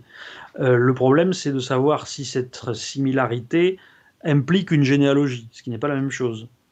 Euh, puisque la, généalogie, ça veut dire que vous allez trouver un lien de filiation entre deux idées, et pas juste qu'elles seront apparues euh, à, des, à, des, époques différentes, dans des populations différentes. Donc rattacher la théorie critique de la race à Hegel, je ne sais absolument pas si c'est possible. Euh, en revanche, c'est assez facilement possible avec la French Theory qui est beaucoup plus récente et qui, euh, à partir du moment où la théorie critique de la race, euh, une grande partie de ces théoriciens aujourd'hui dans les universités américaines se réclament de, de, des auteurs de la French Theory et, et s'ils ne le font pas directement, dans les concepts qu'ils utilisent, hein, toutes les idées de rapport de domination, etc., l'affiliation est, est, tout à fait claire. Une question de Vincent Aramandi, le fascisme était-il de gauche? Alors, le fascisme... Euh, non, alors, non, le fascisme n'était pas de gauche. Le fascisme, c'est... Euh, j'ai fait un parallèle l'autre jour, j'avais fait une petite vidéo que j'ai postée sur Twitter euh, en expliquant que, parce qu'on me posait la question, euh, est-ce qu'il existe un islamo-droitisme? La question s'est posée notamment parce que euh, Patrick Buisson avait fait des déclarations en gros comme quoi il préférait un musulman religieux à, n'importe quel fan de la cancel culture. Et donc tout de suite, les gens qui, n'aiment pas entendre parler d'islamo-gauchisme, on dit ah, ah oui, il y a un islamo-droitisme. Bon. Donc la question c'est est-ce que c'est totalement faux? Alors moi je dirais oui, il y a un islamo-droitisme qui est possible, euh, mais qui ne sera pas la même, qui ne sera pas la même chose en miroir que l'islamo-gauchisme. Ça serait quelque chose de tout à fait différent. Et je le comparais dans ce cas-là avec ce qu'a été le fascisme. Qu'est-ce que c'est que le fascisme? Euh, et le nazisme aussi, hein, d'ailleurs, hein, puisque c'est à la même époque et c'est le même type de, d'effet.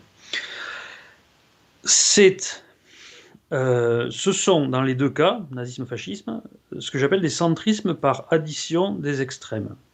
Alors, un centrisme par addition d'extrêmes, ça ne veut pas forcément dire que, à part égale, ça va réussir à rassembler des gens d'extrême. C'est pas ça que ça veut dire. Hein.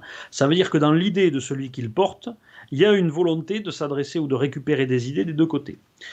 Euh, ça, c'est des théories que je tire de chez de Fabrice Boutillon, qui est un auteur extrêmement intéressant, et euh, qui explique par exemple qu'en fait, il y a deux manières d'essayer de, quand on perçoit le clivage politique gauche-droite comme une sorte de fracture qu'il faudrait réduire parce qu'elle nuit à l'unité nationale, il y a deux façons d'essayer de réduire cette fracture.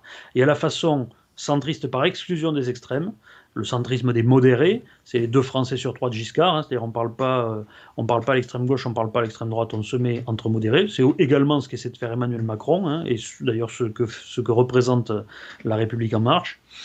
Euh, et ensuite, il y a le, centrisme par addition des extrêmes, c'est-à-dire la volonté de parler aux deux extrêmes. Et euh, c'est ce qu'a fait par exemple euh, Napoléon, en étant à la fois jacobin et en arrivant à parler aux monarchistes en restaurant l'Empire. et donc c'est ce que c'est ce que ont essayé de faire également les fascistes. L'idée des fascistes, c'était quoi?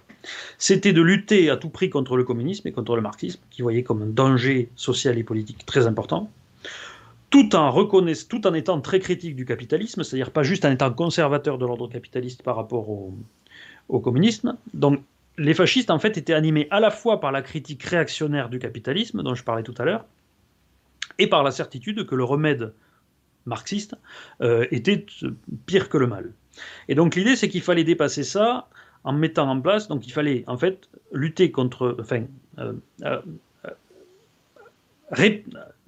aller contre l'idée de lutte des classes en promouvant la collaboration de classes une forme de corporatisme, c'est le, avec des lois sociales qui allaient intégrer les ouvriers euh, dans un ordre, euh, dans un ordre ben, fasciste. Hein. en fait, c'est ça l'idée. Et c'est ça le sens des lois sociales d'Hitler, c'est ça le sens des lois sociales de Mussolini. Il y a authentique, une authentique volonté de s'adresser aux ouvriers et de récupérer des ouvriers, euh, mais dans un but conservateur réactionnaire. Et euh, c'est authentiquement ça le fascisme. Donc, si vous voulez, les centrismes par addition des extrêmes, ils ont toujours une polarité, c'est-à-dire ils, ils viennent plutôt de gauche ou plutôt de droite. Euh, un cas de, centrisme par addiction qui était, à mon avis, plutôt de gauche, c'était le général Boulanger, euh, qui rassemblait derrière lui à la fois les monarchistes ennemis de la République et les, les, les, anarchos, euh, les, anarchistes, euh, mais qui à la base était plutôt un anticlérical, etc. Donc c'est plutôt une personnalité qui naît de la gauche. Vous avez des gens comme un type comme Adolf Hitler, lui, c'est plutôt une personnalité qui vient de la droite. Donc c'est pour ça qu'on a tendance à dire le nazisme est d'extrême droite. Là, je vous arrête. Hitler n'a jamais été à droite, jamais. Non, ce n'est pas vrai. Hitler n'a jamais été à droite. Il a commencé dans un parti, dans un parti ouvrier. Il n'a jamais été à droite. Jamais. Alors. C'est question de fait, ça. Hein. oui, mais, mais c'était. Non, mais c'est pour ça qu'il ne faut pas tout confondre. Je ne confonds pas, il n'a jamais été à droite. Alors, parti ouvrier n'était pas un parti communiste. C'était pas un parti révolutionnaire. C'était un parti qui était profondément réactionnaire et dans toutes les idées qui a toujours Philippe Fabry, Hitler. Philippe Fabry, nous, avons, nous, avons, écrit un ouvrage qui s'appelle Socialisme et fascisme, une même famille, au carrefour de l'horloge, avec la collaboration d'éminents auteurs il devait y avoir Jules Monroe, euh, François-Georges Dreyfus, euh, euh, Jean-Louis Harwell, etc. Bon. nous sommes appuyés sur les travaux de, de Sternel, Sternel, qui a montré comment était né le fascisme. C'est très clair. Le fascisme est né à gauche, il est né dans ce qui était le, parti socialiste marxiste, qui n'était pas encore divisé entre socialistes et, communistes. Qu'est-ce qui s'est passé? En 1914, le, socialisme le fascisme est sorti de la guerre. En 1914, à la grande surprise des marxistes, on a vu que les ouvriers de tous les pays, à quelques rares exceptions près, s'enrôlaient sans difficulté dans les armées, qu'ils ne mettaient pas la crosse en l'air, qu'il n'y avait pas euh, un internationalisme qui aurait empêché la guerre. On peut le regretter d'ailleurs. Euh, et les fascistes sont ceux qui ont compris que la nation était une force révolutionnaire plus puissante que le prolétariat. Euh, il, faut, savoir que, euh,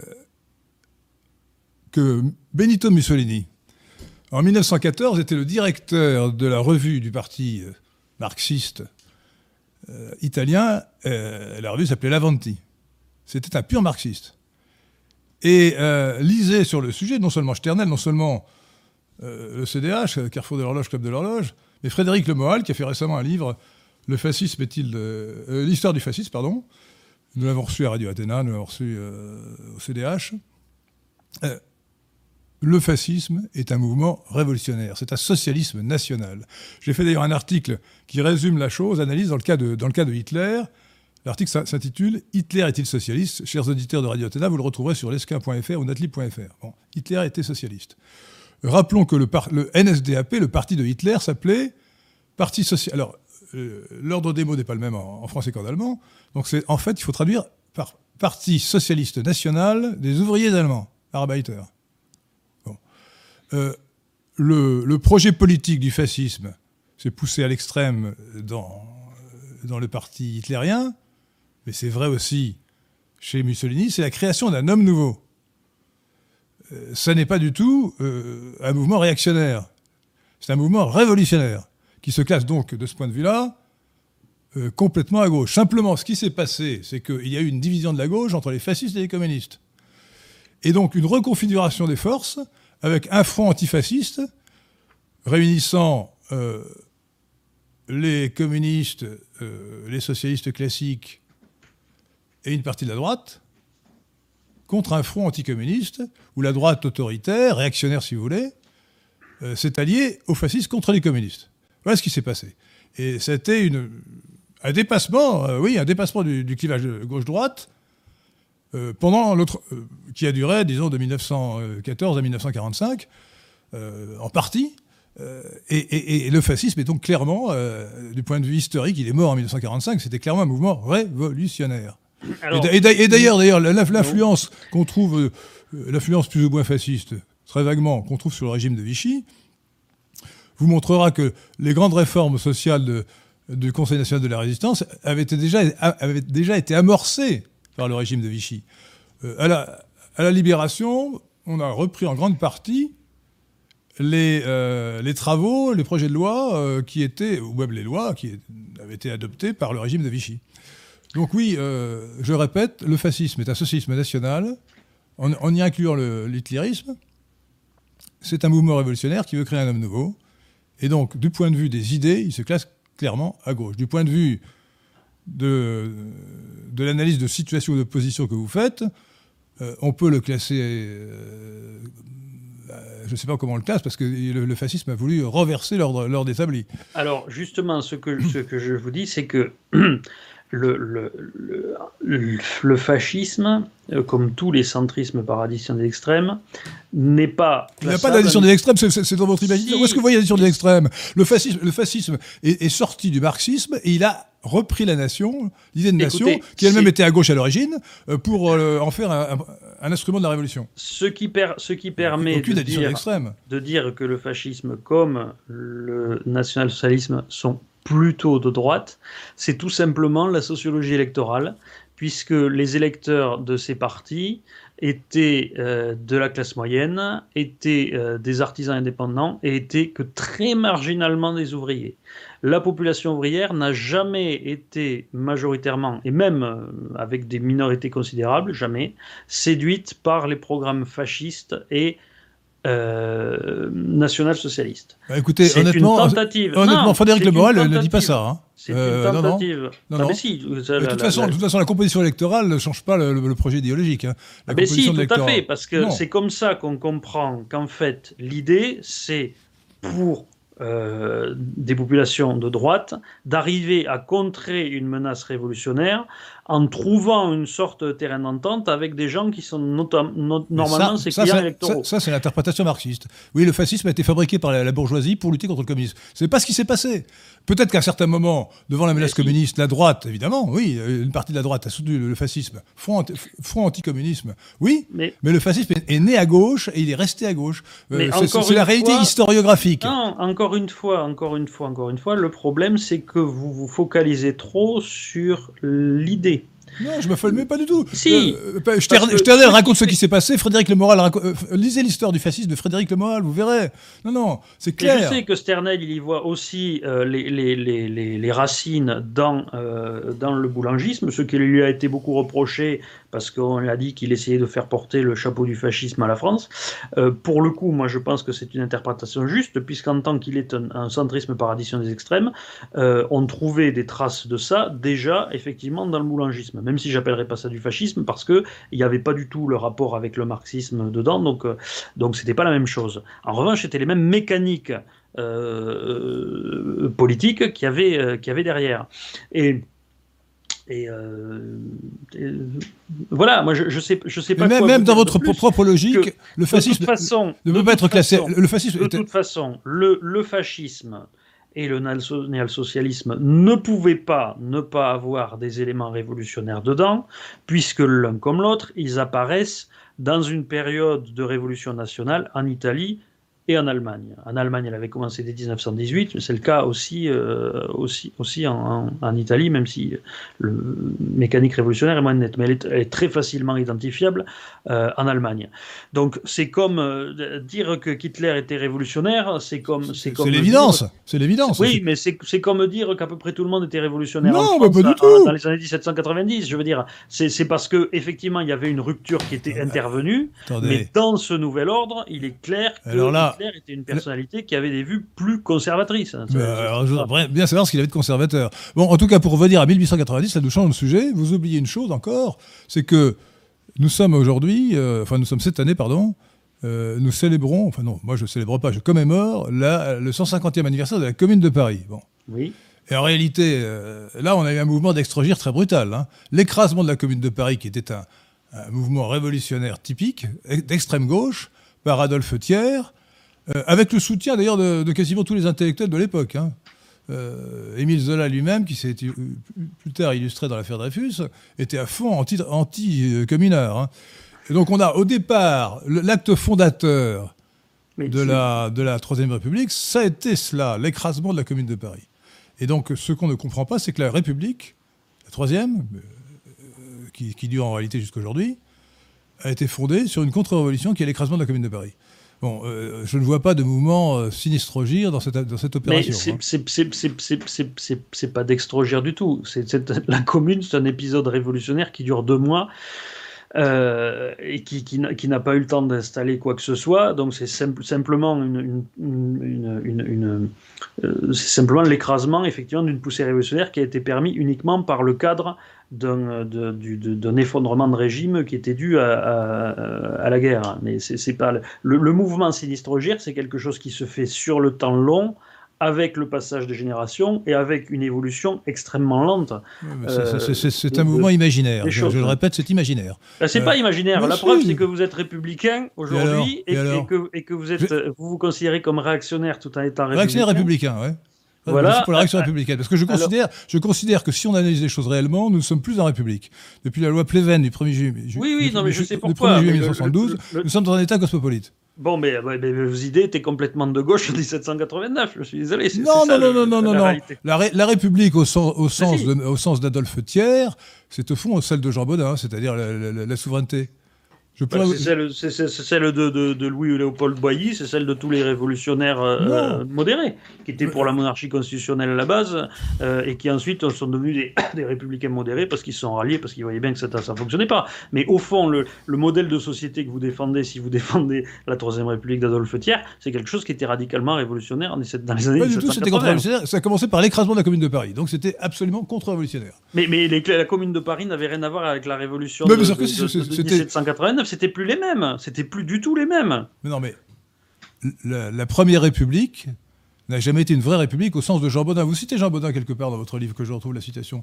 Euh, et Jean, Baudin, en 1576, dans, son traité de la République, euh, définit, la République par la, souveraineté. Et, il est monarchiste. Donc il n'y a pas d'opposition en réalité, dans ce sens-là, c'est encore une question de définition, entre la République, res publica, un régime voué au bien commun, et euh, la monarchie.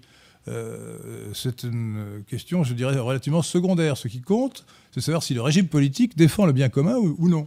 S'il est voué au bien commun ou non ça me paraît un petit peu une pirouette, ça, parce que ce, sur quoi on s'est battu pendant tout le XIXe siècle, c'était de savoir s'il fallait un roi ou pas. C'était pas de savoir si ce serait le bien commun qui l'emporterait. À la fin, ça s'est calmé parce que euh, parce qu'il y avait plus de il y avait plus de d'héritiers euh, potables qui étaient capables de prendre le pouvoir. Mais euh, mais mais le, le, le, la, ce qui s'est imposé avant tout dans la, dans la, dans la Troisième République, c'est un, un régime parlementaire, c'est ça le, le, le, le cœur de, la chose. Et, et, ben, ben, l'idée parlementaire qui est au cœur de la Troisième République était une idée qui était révolutionnaire dans les années 1780, ça on passe pas à côté à ceci près que la Première République, c'était c'était pas du tout un régime parlementaire, c'était une dictature jacobine.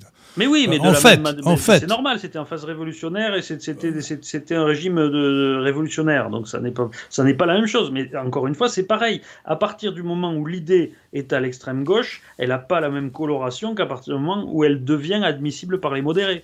Et l'idée parlementaire par les modérés, ben, ça donne la République d'Adolphe Thiers. Bien, alors je, vous invite à nous entretenir de la Turquie. Parce que j'ai dit que vous aviez fait des monographies fort intéressantes sur plusieurs sujets dans votre livre. Oui. Euh, et notamment, vous parlez de la Turquie. Alors peut-être pourriez-vous nous résumer euh, ce que vous nous dites de l'histoire de l'histoire politique de la Turquie du point de vue du clivage droite-gauche? Ben, en fait, ce qu'on ce que, ce qu'on en dit, c'est que fondamentalement, c'est assez proche de ce qui s'est passé euh, en Angleterre ou en France, etc., dans la mesure où il y a une partie de l'histoire politique dont les questions et les débats euh, qui formeront le clivage euh, sont identiques puisque ça relève simplement de la construction de l'État. Donc, ça sera d'abord la sortie d'une société féodale, même si la féodalité s'était pas installée aussi profondément puisque euh, puisqu'il n'y a, pas, a pas eu de, ça n'a pas duré 500 ans comme, comme en Occident. Hein. il y a eu l'effondrement de, de l'empire seldjoukide qui avait grignoté sur les Byzantins, et donc on s'est retrouvé avec la période des, des bellicats, qui étaient euh, tous, tous, ces petits seigneurs euh, locaux, mais en c'est quand même très féodal. Et vous avez un seigneur qui va réussir à s'imposer, qui sont les, Ottomans, qui vont réussir à construire petit à petit, à construire un État, et qui vont aussitôt par d'autres moyens, mais dans une même perspective, euh, commencer à intégrer la population naturellement exclue dans leur système, c'est-à-dire les minorités religieuses, essentiellement les chrétiens, et les populations non turques qui, viennent principalement des Balkans, euh, les euh, Albanais, Macédoniens, etc. Euh, à travers le, mécanisme du, du, c'est-à-dire c'était la, récolte, ça veut dire, c'est-à-dire le fait d'aller moissonner simplement les, enfants, hein, on allait chercher des enfants qui étaient ensuite enrôlés de force, soit dans l'administration impériale, soit euh, dans les troupes des janissaires, hein, c'est ça que ça veut dire, Yenisera en, turc, c'est-à-dire c'est les nouvelles troupes euh, qui étaient des, des enfants chrétiens qu'on prenait, qu'on convertissait à l'islam, mais qui par leur nature, étaient des gens qu'on intégrait à un ordre politique dont ils étaient les exclus, puisque c'était le, bas de, l'échelle. Donc cette, construction-là, c'est équivalent à ce qui s'est passé avec la bourgeoisie dans l'ordre féodal, euh, puis, puis, euh, puis monarchie souveraine européenne. On voit les, les mêmes parallèles. Donc ça, ça relève simplement de la construction de l'État, j'ai envie de dire. Euh, là où il y a une, différence qui commence à se marquer avec la Turquie, c'est que bon, par la suite, on voit les mêmes choses, c'est-à-dire on voit l'apparition d'un État, d'un État souverain, avec une monarchie souveraine, qui va justifier le, même type de critique euh, que l'on fait, euh, par exemple, les monarchomaques en, France.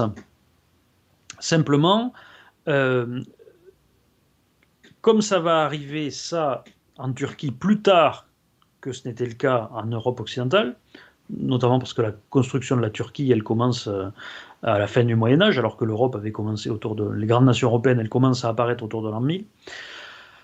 Euh, eh bien, les idées en Turquie ont été en partie inspiré par l'influence de l'étranger, en particulier ce que donnait à voir l'Europe déjà, puisqu'il y a le développement des premiers régimes, euh, des, premières querelles parlementaires, puis des premiers régimes parlementaires en Angleterre, etc. Donc les critiques turques qui sont apparues du système de monarchie constitutionnelle n'étaient pas seulement des critiques euh, endogènes, j'ai envie de dire, comme étaient les monarchomaques en France, par exemple, c'est-à-dire des gens qui avaient eux-mêmes développé les idées. Ce sont des gens qui sont allés chercher en partie les idées directement dans des pays qui étaient plus avancés. Et ça, ça va marquer toute l'histoire de la Turquie, c'est que à partir de cette période-là, son clivage politique interne va perpétuellement être influencé par le fait qu'à l'étranger, il y a des pays qui sont en avance, nettement en avance sur elle. Et donc ça va un petit peu tracter, tirer les idées politiques à l'intérieur de la Turquie euh, plus en avant que ce qu'elle n'aurait dû être au regard du tissu économique, social et politique de la Turquie si la Turquie avait dû elle-même générer les idées critiques euh, à l'intérieur.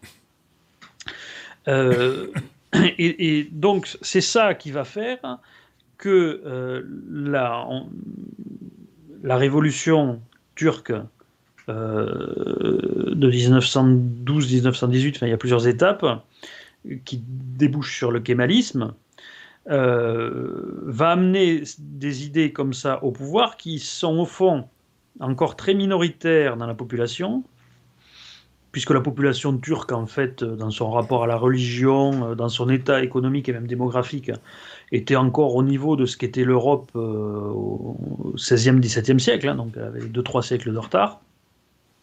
Mais Atatürk lui a quand même imposé des, euh, des idées qui, euh, qui, chez nous, dataient du XVIIIe siècle. Donc, en gros, c'est comme si en France, euh, on avait réussi à imposer les idées des, des révolutionnaires dès, dès le XVIe siècle, donc comme si les monarchomaques avaient, avaient triomphé à ce moment-là. Donc, ce qui crée quand même une tension politique à l'intérieur du pays qui, qui, qui n'est pas naturelle tout simplement, hein, puisque euh, les idées qui vont être imposées dans ce pays sont des idées qui n'étaient pas euh, adaptées, on va dire, à la, population, hein, puisque c'est comme ça, les idées doivent être euh, adaptées à l'état psychosocial de la population.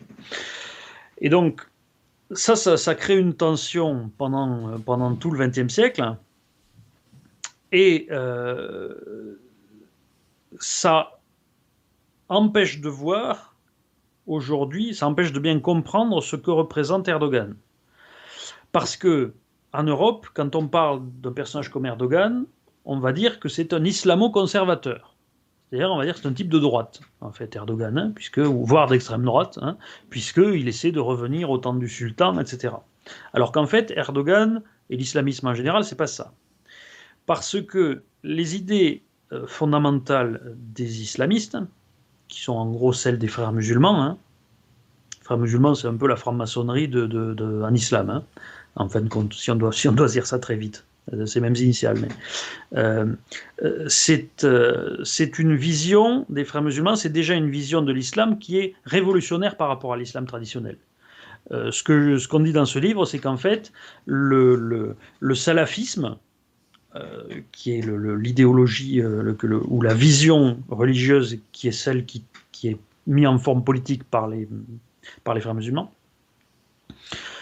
c'est un protestantisme musulman en fait.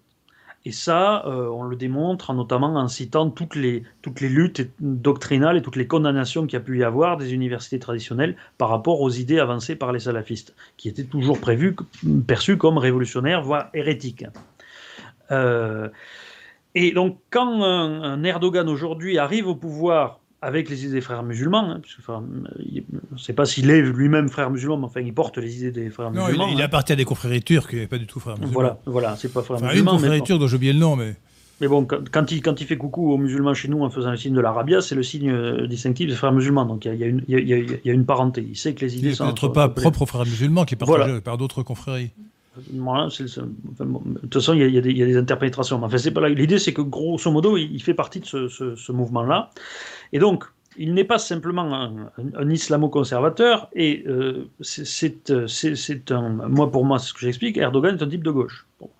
Dans l'ordre politique turc, c'est un type de gauche qui a été élu à la base de l'électorat d'Erdogan. C'est quoi quand il est élu euh, maire d'Istanbul?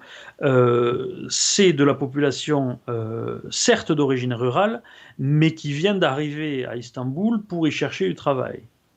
Euh, ça veut dire que sociologiquement, c'est l'équivalent du prolétariat du 19e siècle, qui étaient des gens, certes, qui venaient d'un milieu apparemment conservateur, qui était la ruralité, mais qui étaient de fait une classe de nouveaux exclus parce que leur changement de situation euh, socio-économique faisait qu'ils étaient une, nouvelle classe, qui n'avait pas de place dans l'ordre. Vous voyez et, euh, et, et, donc, il y a cette, cette, ce double indice, enfin, à la fois dans la sociologie électorale et dans les idées politiques défendues, qui font que, par rapport à un ordre euh, musulman qui aurait évolué en vase clos, ce qui n'a pas été le cas, euh, Erdogan aurait dû en tout cas être un type de gauche. Or, le problème, c'est que ce que je disais, l'histoire de la Turquie est polluée par les idées euh, qui sont venues d'Occident, de sorte qu'aujourd'hui on est dans une situation un petit peu particulière où on a l'impression que le kémalisme euh, on a tendance en Europe, en tout cas, à estimer que le kémalisme, qui pourtant est l'ordre établi euh, en Turquie, ou l'était euh, jusqu'à il y a 20 ans, est plus à gauche qu'Erdogan. Pourquoi? Parce que chez nous, ce que représente. On, raisonne en fait avec la façon dont ça a évolué chez nous. Or, chez nous, ça a évolué dans l'ordre. Alors que en Turquie, à partir du moment où on a mis trop tôt une idée qui était trop à gauche pour le système politique, qu'on en a fait une sorte d'ordre établi, euh, ça, ça a faussé un petit peu la, la, vision. Philippe Fabry, je crois que pour la Turquie, je vais appliquer votre propre modèle mieux que vous, car selon votre propre modèle, il est clair que Erdogan est un réactionnaire. Euh, il, est, euh, il veut revenir, il conteste l'ordre établi kémaliste, il l'a contesté, et il l'a contesté pour revenir, sans le dire tout à fait nettement, mais c'est très clair, à euh, l'ordre musulman ottoman. Euh, et d'ailleurs, il le dit pratiquement maintenant de manière assez claire, hein, il se réclame de l'ancien ordre ottoman, donc on est vraiment typiquement dans le cas d'un réactionnaire. Alors, Alors peut-être peut-être que ça perturbe les parallèles que vous voulez faire, mais en l'occurrence, on a, on a, on a affaire à selon votre propre modèle. Et en l'occurrence, je crois qu'on peut on peut être d'accord pour dire que c'est un homme de droite réactionnaire euh, qui, veut, qui, qui, qui, a, qui a réussi à renverser. Alors vous, vous voulez absolument que ce soit toujours la gauche qui gagne, mais là, en l'occurrence, c'est la droite réactionnaire qui a gagné. Non, non, parce que c'est pour ça qu'il faut que, il faut que, faut que je, je, finisse, et, vous avez raison de me faire cette, cette remarque. C'est que. Non, mais c'est euh, typique, c'est évident, quoi. Oui, oui, non, mais. Bah, c'est évident. Er, il n'est pas de gauche, il est de droite réactionnaire. Non, Erdogan, Erdogan est un centrisme paradisiaque. Ne niez pas l'évidence. C'est un, un réactionnaire patent caricatural. C'est un centrisme par addition des extrêmes qui, est, qui pioche à la fois dans le, dans le, dans le, dans le salafisme islamiste. Il fait des compromis, c'est tout. Et, et, et, dans le nationalisme, et dans le nationalisme à la fois de certains kémalistes très nationalistes, et le, le néo-ottomanisme. Et euh, c'est pour ça que j'ai l'habitude de dire que c'est le Staline musulman, d'ailleurs, euh, Erdogan, puisqu'il cherche aussi à se, à se, mettre au centre d'une sorte de cominterne, euh, de cominterne islamiste pour, pour, dans, dans, le cadre de ses ambitions néo-ottomanes. Mais pour moi, Erdogan, c'est ça. C'est un, un centriste traditionnel extrême. Et donc, forcément, vous le voyez, vous le voyez aussi, euh, aussi euh, réactionnaire. Mais oui, mais non, mais c'est, je veux dire, c'est évident, quoi. C'est un réactionnaire typique. Alors que, qu'il est, euh, Pas que. Il, a caché son jeu pour pouvoir arriver au pouvoir. Vous savez, il a dit, il a dit la démocratie, c'est un, euh, c'est, comme l'autobus, euh, oui, il faut descendre à la fin, quoi. quand on est arrivé, on descend. Quand on est arrivé, on descend. non, non, mais il a utilisé l'européisme, la candidature de la Turquie à l'Union européenne. Je ne pense pas qu'il ait du tout l'intention d'y aboutir, d'ailleurs. Hein, euh, pour euh, désarmer les militaires, euh, les, juges, et, réussir à rogner le pouvoir des kémalistes qui ont été peu à peu grignotés avant d'être éliminés. Et oui, mais si je vous suis, moi, ce qui, ce qui m'intéresse, c'est que pour que j'estime qu'un raisonnement est vrai, quand dans des situations comparables, il est, il est applicable de la même manière. Ben non, Or, si un raisonnement est vrai quand il est vrai. Or, si, non. Or, si je vous suis, si je vous suis, ça voudrait dire qu'il faudrait considérer que parce qu'il a, il a instauré une monarchie impériale qui, était, qui est en retour à la monarchie absolue en grande partie, Napoléon était dès le début un réactionnaire. Attendez, moi je ne veux pas le rapport entre. Euh, mais si, parce que, parce que, mais si, parce que dans les deux cas, c'est. Mais attendez, mais, mais, mais, attendez, moi je veux bien faire le parallèle. Napoléon. des extrêmes. Non, mais ça n'existe pas. Ça ne veut rien dire. Ça ne veut rien dire. Mais euh, si. Napoléon, Napoléon, Napoléon. Euh, a voulu un empire et pas, et pas une monarchie, pas, pas une nation, c'est quand même assez différent. Euh, il a. Euh, il n'a pas du tout voulu revenir à l'ancien régime, alors que ah, Erdogan veut revenir à l'ancien régime, justement. Non, il y, a une, y a une, y a Donc ça n'a aucun rapport. Il y a une, y a une, Napoléon était un révolutionnaire, Erdogan était un réactionnaire. mais les, non, mais les deux. Mais ce, que, je vous explique, c'est. Alors, je suis, je suis prêt éventuellement à débattre de la savoir si le, le, le, de quel côté se trouve le pôle d'Erdogan de, de, Est-ce qu'il est plutôt réactionnaire, plutôt révolutionnaire? Je maintiens qu'il est plutôt révolutionnaire d'après moi, mais bon, une chose. Mais il n'a rien de révolutionnaire. Mais, qu'est-ce qu'il a de révolutionnaire il, conteste l'ordre établi au nom de la réaction euh, qui est le retour à l'ancien ordre euh, islamo-ottoman. Euh, non, parce que c'est pas aussi simple que ça. Ah bah, bien, sûr, bien, sûr, bien sûr, Non, il s'agit C'est ça, essentiellement toute l'idée, mais l'idée même de, l'islam telle qu'elle est portée par les frères musulmans, qui est une vision à laquelle il adhère, je vous l'ai dit tout à l'heure, est en soi une rupture avec la vision traditionnelle de l'islam. Donc c'est pas juste un retour à, c'est pas juste un retour à avant. parlons de l'islam en général. La comparaison n'est pas entre le salafisme et le protestantisme. Là, il faut, il faut suivre euh, sur ce point euh, Spengler la, comparaison entre l'islam dans l'ensemble et le protestantisme. L'islam est un puritanisme assimilable au puritanisme calviniste. Euh, Spengler établissait une homologie entre Cromwell et Mahomet. Oui, elle est euh, bidon. Hein Pardon Elle est bidon, elle est, elle est, elle est, elle est erronée. C'est la partie elle, est frappante, elle, est frappante, elle est frappante. Euh, en tout cas, en tout cas, euh, n'est pas l'islam est globalement un puritanisme. Ce n'est pas simplement le salafisme. Le salafisme est une variante euh, intégriste, extrémiste, qui qui s'est formée au sein de l'islam contre une certaine décadence des mœurs, des, des, des, des traditions, des croyances. Euh, c'est une, réaction. Le, salafisme est typiquement réactionnaire. Euh, il veut revenir. Les, vrais salafistes veulent s'habiller comme, comme euh, Mahomet, porter la barbe comme Mahomet. Ils veulent imiter le, le, beau modèle non, non, mais qui, était Mahomet. C'est typiquement réactionnaire, un point pur. C'est le réactionnaire pur. Il faut pas se tromper parce que le, le réactionnaire, le réactionnaire, le vrai réactionnaire, c'est un déclassé. C'est-à-dire c'est quelqu'un qui a un souvenir encore récent d'une situation pour lui ou pour sa classe sociale qui était meilleure que sa situation précédente, ou qui est en train de se dégrader, euh, et qui veut revenir là-dessus. Ce n'est pas juste quelqu'un qui veut revenir à avant. Quand vous voulez revenir à un temps qui était il y a 1000 ou 1500 ans, et qui généralement est une reconstruction fantasmée de ce que vous cherchez à faire, ça, c'est pas être réactionnaire. Ça C'est être un révolutionnaire qui fantasme sur, sur quelque chose qui en réalité n'a jamais existé. Donc c'est révolutionnaire typiquement dans l'esprit. C'est pas être réactionnaire. Le réactionnaire, c'est pas juste celui qui veut revenir à avant, quel que soit l'avant. Le réactionnaire, c'est celui qui veut revenir à un avant qui est pratiquement, voilà, qui est pratiquement touchable parce que vous avez, vous, vous, vous, positionnez pas par rapport à, vous, je vous dites pas j'ai été déclassé par, par rapport à il y a, il y a 1500 ans. C'est, c'est, c'est, c'est pas comme ça que ça fonctionne. En tout cas, en tout cas pour, pour en revenir à Erdogan, lui, c'est un réactionnaire type, euh, même dans votre sens, parce qu'il ne veut pas revenir à, à Mahomet, euh, comme, euh, donc il n'est pas vraiment salafiste, il veut revenir simplement à un régime ottoman islamiste qui existait avant les réformes d'Atatürk. Parce que justement, il ne veut pas juste revenir. Dans l'idée d'Erdogan, il y a le fait de revenir. Alors, il y a ce côté-là, il faut revenir à la domination telle qu'elle était sous les Ottomans, mais il y a, il y a aussi une ambition qui est celle d'aller beaucoup plus loin. il y a véritablement une idée d'arriver à imposer l'islam à la totalité de l'Europe ce qui n'est jamais arrivé. Euh, il y a l'idée d'imposer cette vision de l'islam salafiste euh, qui n'est pas euh, la vision de l'islam traditionnel sur un certain nombre de points dogmatiques. Donc, donc effectivement, il y a une partie, on va dire, au plan géopolitique qui se souvient qu'ils ont été grands avant. Ça, il n'y a, a, pas de problème. Et il se dit, on peut retourner à cette puissance-là. Mais le projet politique qui est porté derrière tout ça n'est pas juste un retour en arrière. Il y a une véritable vision conquérante qui va bien au-delà de, juste ça. Alors que les réactionnaires sont, sont pas conquérants en général.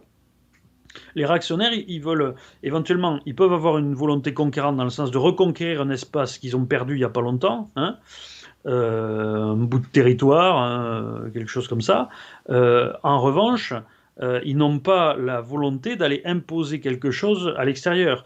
Et d'ailleurs, la, plupart du temps, la plupart du temps, les réactionnaires sont euh, hostiles à tout ce qui est guerre d'agression euh, à l'étranger. Il y, a, une tentation isolationniste chez les réactionnaires qui est, généralement inexistante euh, à l'extrême gauche. On ne trouve pratiquement jamais d'isolationnistes d'extrême gauche. les gens d'extrême gauche estiment toujours qu'il y a quelque chose à aller faire ailleurs alors que le, Staline était d'extrême gauche et il voulait le communisme dans un seul pays. Vous me direz qu'il a créé le Comintern, évidemment, mais oui, il a fait, il là, il y avait quand même une ambition. Le, retour, l'Empire ottoman est un empire de conquête. En 1683, il a mis le siège de Vienne. Donc le, retour euh, au modèle idéal de, l'Empire ottoman, euh, dans l'esprit d'Erdogan, c'est effectivement nécessairement un retour à un esprit de conquête. Donc il est, vraiment parfaitement réactionnaire, bien que vous, connaissiez des réactionnaires qui soient moins impérialistes que lui, peut-être. Mais du point de vue de votre, vos propres critères, il est réactionnaire. Il veut revenir à ce qui existait avant Mustafa Kemal, et, en mieux, euh, en améliorant euh, ce, que, ce que les derniers empereurs, euh, ce que les derniers sultans ou padishahs d'Istanbul avaient comme pouvoir. Question? Alors, pas sur la Turquie, mais d'autres questions plus générales. le roi des chats vous demande à tous les deux si vous pensez qu'on atteint en ce moment une fusion des deux gauches, cosmopolite et collectiviste. Alors ça, c'est une très bonne question. Euh, alors, je, vais en profiter pour expliquer ma propre, ma propre théorie. C'est la théorie du, carrefour de l'horloge qui est exposée dans un livre qui s'appelle euh, Droite-gauche, clivage dépassé, point d'interrogation. Malheureusement, vous ne le citez pas, cher, cher Philippe Fabry. Euh, et qui a été repris par un des co-auteurs de ce livre du CDH, qui est Jean-Louis Harwell, le professeur Jean-Louis Harwell, dans un, livre récent qui s'appelle Droite-gauche, ce n'est pas fini. Alors, euh, la, théorie est la suivante. Euh, le clivage droite-gauche, tel que nous le connaissons, n'existe non pas lorsqu'il a été nommé en 1789, vous savez, lorsque lorsqu'on a voté sur le, sur le droit de veto du roi et que les gens de gauche, les gens qui étaient contre le veto, se sont mis à droite du président, les gens qui étaient pour le veto sont mis à gauche. C'est de là, paraît-il, qu'est née euh, la formule droite-gauche. Mais en réalité, on comprend très bien lorsqu'on lit le grand livre de Paul Hazard, La crise de la conscience européenne, 1680-1715, que le clivage droite-gauche apparaît à ce moment-là. Paul, Hazard résume son, analyse en disant euh, les Français ou les Européens en 1680 pensaient comme Bossuet, en 1715 ils pensaient comme Voltaire. Donc, euh, le clivage droite-gauche sur le plan intellectuel, sur le plan des idées, euh, s'est formé à ce moment-là. Et euh, ce qu'on appelle les philosophes des Lumières, qui sont en réalité les idéologues de la Révolution, ont dominé intellectuellement en tout cas stratégiquement, sinon vraiment intellectuellement, le XVIIIe siècle. Et c'est depuis ce moment-là qu'il y a un clivage droite-gauche, non pas parce que la gauche n'existait pas auparavant, mais parce que la gauche était marginale. La gauche, c'est l'expression utopique et idéologique de l'utopie égalitaire. Et elle se divise historiquement en deux, branches, deux pôles antagonistes. Le, le collectivisme qui a donné le marxisme, le socialisme, et le cosmopolitisme qui a donné Emmanuel Macron. Et le, le sens de la révolution que nous avons vécue en 1968, en France et dans le monde entier, révolution intellectuelle et morale, idéologique, c'est que c'est une, révolution cosmopolite. Et la gauche, la gauche, qui était essentiellement marxiste avant 1968, est devenue essentiellement cosmopolite. Ce qui définit le cosmopolitisme, c'est la suppression des frontières. Des frontières physiques entre, le, un peuple, entre les peuples, c'est-à-dire donc, euh, ça aboutit au libre-échangisme, à l'immigrationnisme, à la supranationalité, au gouvernement mondial, mais aussi la suppression des frontières intérieures entre euh, les valeurs, les frontières, intérieures et morales. Euh, ce qui aboutit à la disparition euh, dans l'art, dans l'art, dans l'art moderne, ou le non-art moderne, entre la disparition de, la différence entre le, beau et le laid, la disparition de la différence entre le bien et le mal. Donc une subversion complète de la morale au nom euh, d'un principe euh, d'inclusion, justement, de non-distinction. Euh, donc, il y a une gauche avec ses deux pôles, collectiviste ou marxiste, cosmopolite d'autre part, et la droite, c'est tout ce qui s'oppose à la gauche. La, la, gauche a une essence, mais la droite n'en a aucune. Il y a toutes sortes de droites il n'y a pas de symétrie entre la droite et la gauche. Je crois qu'on n'a rien compris au clivage droite-gauche si on pense qu'il y a une symétrie quelconque entre la droite et la gauche. Et pourquoi le clivage droite-gauche ne date-il que de, 1715, disons? Parce qu'avant, ce qui représentait la gauche moderne, les taborites, les anabaptistes de Münster, etc., c'était complètement marginal.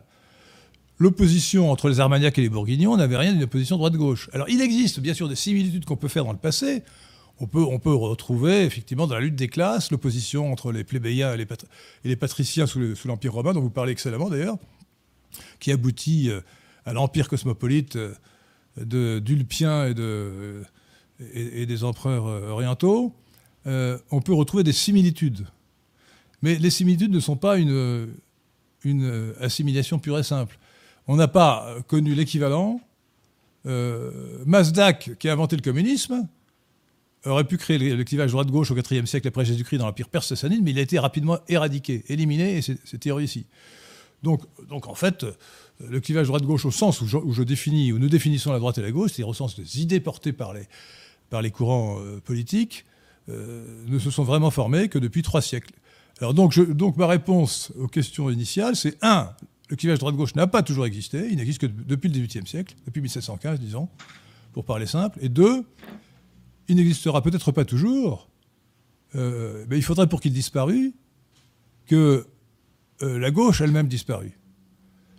C'est-à-dire soit marginalisée, revienne à l'état, antérieur euh, d'une, tendance complètement marginale, comme les fraticelles, comme les taborites, etc. Bon, ces hérésies du Moyen-Âge. Alors ça peut arriver, mais dans quelques siècles. Donc, un, le clivage droite-gauche n'a pas toujours existé, et deux, il pourra disparaître, mais sans doute dans très longtemps. Voilà l'analyse euh, assez différente, euh, qui est une, analyse en termes de droite et de gauche, d'opinion ou de conviction, sur le plan des idées, et non pas en termes de droite et de gauche, de situation ou de position, euh, sur le plan de l'analyse de la situation politique. Alors la question a été, était euh, la question, c'était de savoir si la gauche euh, cosmopolite et la gauche collectiviste euh, pouvaient fusionner. Ah alors, j'avoue que j'ai. Oui, d'accord. Donc, je reviens à la question. Elles ne peuvent pas fusionner. Staline, dont nous parlions tout à l'heure, était profondément anti-cosmopolite. pas du tout, contrairement à ce qu'on a dit, parce qu'il était anti-juif, c'est totalement idiot. la preuve, c'est qu'à sa mort, en 1953, son bras droit, le numéro 2 du Kremlin, c'était le juif Lazar Kaganovich. Donc, donc, il n'a jamais été. Été euh, anti-juif. En revanche, il était anti-cosmopolite. Parce que le cosmopolitisme s'oppose au collectivisme. Mais bien entendu, dans certaines situations, comme, les deux tendances partent à fond commun qui est l'utopie égalitaire, ça peut se mélanger. Et là, on a vu effectivement, avec l'affaire du Covid, euh, un Macron devenir, euh, apparemment un pur produit de, l'oligarchie cosmopolite, euh, devenir collectiviste. donc il y a bien eu, à cette occasion, une sorte de fusion, de rapprochement entre les deux branches. De là à dire qu'elles vont... elles se sont rapprochées, mais non pas fusionnées. Je pense que l'extrême gauche collectiviste à Mélenchon continuera à s'opposer à Macron. Parce que ils veulent la disparition de la propriété privée, par exemple. Philippe Fabry, est-ce qu'il peut y avoir euh, une collaboration entre les différentes droites, entre les différentes gauches? Alors le truc c'est que moi je, je, je, je comprends contextuellement euh, la, distinction entre gauche collectiviste et gauche cosmopolite. En revanche, je, n'y vois pas une explication satisfaisante et organique du, du, clivage gauche-droite. Hein. Là-dessus, euh, vous avez pointé le fait qu'on est tout à fait en désaccord, c'est le cas, euh, parce que je pense que si on maintient, même si on avance un petit peu plutôt au XVIIIe siècle, une apparition du, du clivage, euh, déjà, ça, ça, ça, n'explique pas bien ce que c'est. Ensuite, euh, dans ce qu'on qu'on fait notamment dans ce, dans ce livre, c'est qu'on a des tableaux qui montrent bien, et on insiste pour dire que c'est un élément de preuve important à l'appui de ce qu'on dit, euh, qui montrent bien qu'il y a une continuité du mouvement de cette dynamique du clivage qu'on décrit, des idées. Il y a une continuité avant et après la Révolution qui remonte au Moyen Âge euh, en France, euh, qui, euh, mais qui existe également euh, en Angleterre, qui, dans tous les pays qu'on décrit, on montre que ça existe. Et donc, ce n'est pas juste euh, tout ce qu'on voit apparaître euh, à la fin du XIXe siècle, ce sont des idées nouvelles et de nouveaux débats euh, qui correspondent à une certaine avancée, un nouvel état de société. Donc, à la limite, ce modèle cosmopolite collectiviste, ça peut avoir un intérêt descriptif sur les deux derniers siècles, hein, je n'en doute pas. en revanche, ça peut pas avoir d'intérêt euh, normatif. On ne peut pas y trouver euh, la matière d'une théorie générale sur, sur le clivage tout le temps et partout, en disant juste que ben, d'habitude il n'y a pas de gauche et que là tout d'un coup il y en a une, parce que c'est pas ce qui ah, ce pas ce que j'ai dit. l'observation. C'est pas ce que j'ai dit. J'ai dit que la gauche, elle existe au moins depuis Masdac, donc elle existe depuis très longtemps. mais le clivage droite-gauche n'existe que lorsque la gauche devient assez puissante. Ah oui, ce que j'aurais pu dire aussi pour bien me faire comprendre, c'est que euh, puisque Carl Schmitt a, bien dit, euh, la, politique c'est la définition de l'ennemi, il y a une tendance naturelle dans le combat politique à un regroupement entre deux blocs. Alors ça peut être des blocs qui sont différents du clivage droite-gauche, comme euh, entre les deux guerres, où c'était le front anti le front anti-fasciste contre le front anticommuniste, mais le, fait est que c'est souvent depuis trois siècles un regroupement gauche contre droite. Euh, grâce à l'apparition, grâce, grâce au développement des idées de gauche, à partir de, justement de cette, de cette, euh, de cette révolution intellectuelle euh, qui s'est produite au début du XVIIIe siècle. Et, là, la gauche s'est imposée d'abord dans, dans l'ordre intellectuel et moral, avant de triompher dans l'ordre politique avec la Révolution française de 1789. Mais le, le, problème, c'est que si on définit la gauche euh, comme le, le, soit collectiviste, soit cosmopolite. Euh, non, je la définis comme l'expression idéologique de l'utopie égalitaire. Et comme c'est une utopie, lorsque, lorsque les utopistes cherchent à, à, inventer, à décrire la société idéale, utopique donc, qui correspond à leurs aspirations, à leurs idées, ou bien ils ont un modèle de caserne, ou bien un modèle de carnaval. C'est-à-dire qu'on ne réussit pas complètement à faire disparaître les inégalités, mais il faut qu'elles soient différente de celle qui existe dans la société, dans la société actuelle, dans la, société réelle. voilà, ce que je dis. La gauche, c'est l'expression idéologique de l'utopie égalitaire. Le, problème, c'est que c'est que il y avait y avait y avait pas d'utopie égalitaire, hein, euh, même chez, euh, chez, chez, les les, révolutionnaires au moment où on estime qu'il y a eu cette division du clivage gauche-droite avec cette anecdote. Euh, mais non, à gauche, c'était pas tous des utopistes égalitaires à gauche. pour l'essentiel, c'était des gens qui étaient pour des, bourgeois, pour, pour, le, pour, le contrat social. Vous avez lu le contrat social? Le contrat social, c'était la Bible de, Robespierre. C'est une utopie euh, mais ce collectiviste. Ça n'intéressait ces gens qu'en tant que ça, leur, ça, ça se recoupait encore une fois avec leurs intérêts politiques bien compris. Ah bah, bien compris, vous croyez, que la, vous croyez que la révolution, avec les désastres économiques qu'elle a produites, a été dans l'intérêt des bourgeois? Enfin, écoutez, elle a ruiné la France, les assigné à l'inflation, etc. C'était une catastrophe économique. On ne, on, ne, on ne, peut pas considérer l'intérêt perçu de quelqu'un avec les résultats que ça donne une fois que c'est mis en place par définition, c'est une vision qui est subjective et qui est soumise aux erreurs d'information qui peuvent être. Qui est soumise aux idéologies, justement. Les idées, les idées définissent Mais, les intérêts qu'on croit comprendre. Il n'y avait, pas d'utopie égalitaire, euh, encore moins de, collectivisme ni de, ni, de, ni de cosmopolitisme chez, chez les, les, les, nationalistes, les nationalistes français de, l'époque de, la Révolution. Donc, je ne vois pas pourquoi ça. Vrai, ça a un intérêt, encore une fois, descriptif pour certains combats, en particulier à l'intérieur de la gauche, que vous expliquez bien,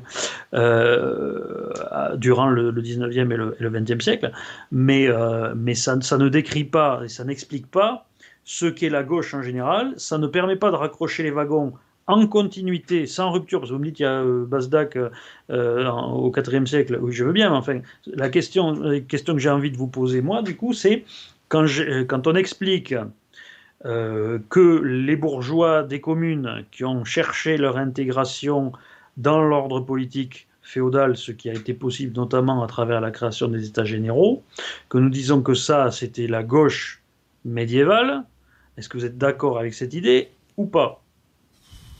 Parce que c'est pas de l'utopie égalitarisme, c'est quand, même, je, quand je, je, pense qu'on peut, on peut, si vous voulez, c'est pure convention, vous pouvez appeler ça la gauche, euh, mais ça n'est pas du tout la même chose que la gauche actuelle. C'est autre, autre chose. Alors, ce qui est vrai. Parce que c'est pas les mêmes idées qui, qui défendent. Ce qui, est, ce, qui est, ce qui est vrai, c'est qu'il y a eu, euh, peut-être pour des raisons non idéologiques mais économiques, un mouvement de longue période vers l'égalité des conditions. C'est ce que, c'est ce que Tocqueville disait. Il y voyait, euh, je ne sais pas s'il a dit ça dans l'Ancien Régime et la Révolution ou dans la démocratie en Amérique, mais Tocqueville disait que depuis mille ans, il y avait une évolution. Effectivement, quand on passe de la féodalité à l'État euh, monarchique absolu, centralisé, etc., les bourgeois montent en, montent en grade en quelque sorte. Il y a donc euh, une progression constante de l'égalité. Euh, ça peut s'expliquer en partie, c'est une hypothèse que j'avance, qui me paraît intéressante, par une raison purement économique, qui est le développement du machinisme.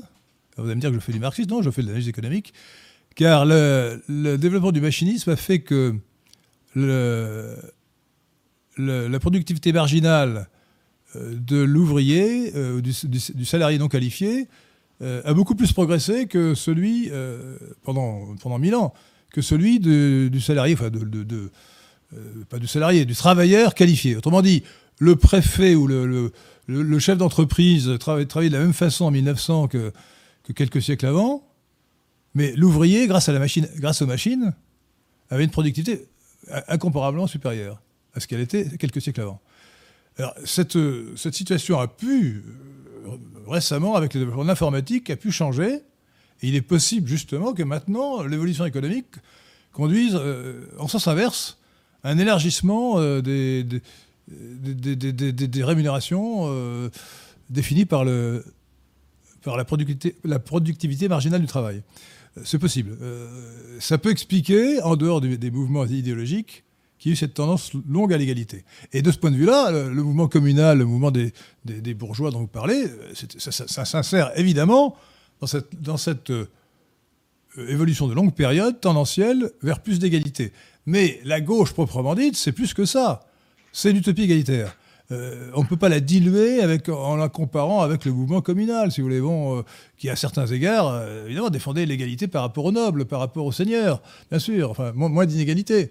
Mais, c'est une assimilation très, très, très partielle. Voilà. Donc, on peut dire, dire qu'il peut étendre cette notion de droite et de gauche à des périodes antérieures, mais à part quelques cas très précis, peut-être dans l'opposition violente entre la plèbe et, le, patriciat chez les Romains, à certaines époques seulement, ce n'est qu'une analogie et une expression qui n'est qu'approximative et qui ne correspond pas à la réalité du clivage droite-gauche que nous connaissons depuis trois siècles. Et qui repose sur une gauche bien définie, bien construite, avec ses deux pôles, et une droite, une droite plurielle. Éclatée. Ben, elle, est définie parce que c'est celle de maintenant, mais... Depuis trois siècles. C'est, Oui, mais encore, encore une fois, c'est contextuel. Bon, euh, écoutez, une dernière question pour Philippe Fabry, peut-être, et puis ensuite, euh, nous devons nous arrêter au bout de 2h, 21h, pour que notre, euh, notre émission soit reprise ailleurs. Ah. Sur Odyssée. Alors, une dernière question technique, du coup. Monsieur Germain Claude demande quand sera réédité la structure de l'histoire. Ah oui, ce sera intéressant, ça. Euh, alors, euh, prochainement, nous y travaillons. On espère que ce sera le cas à partir de l'automne. J'aurais aimé que Léo Portal puisse répondre puisque c'est, c'est, il, est, très impliqué dans cette partie plus technique, mais euh, ça, devrait être, ça devrait être ça. On espère à l'automne. Bien, écoutez, merci beaucoup pour cette réponse. Donc, je rappelle, chers auditeurs de, Radio Athéna, chers amis de la résistance française et de la réaction républicaine, je, je répète l'expression pour Philippe Fabry, la réaction républicaine, euh, lisez pour euh, nourrir ces débats, euh, approfondir ces débats, nourrir vos réflexions. Le livre très intéressant, comme toujours intelligent, érudit de Philippe Fabry, Philippe Fabry et Léo Portal, Islamo-gauchisme, populisme et nouveau clivage gauche-droite, aux éditions VA, c'est paru tout récemment en, 2021. Merci donc Philippe Fabry, merci, Maurice Seclin et merci Pierre de Tirmont pour euh, la réalisation euh, et l'assistance à cette émission. Je vous donne rendez-vous dans 15 jours pour ce qui me concerne, chers auditeurs de Radio Athéna. Ce sera, je pense, une FAQ, puisque, puisque mercredi, je ferai euh, un entretien avec Jean-Marie Le Pen. Émission spéciale. Merci. Merci, bonsoir.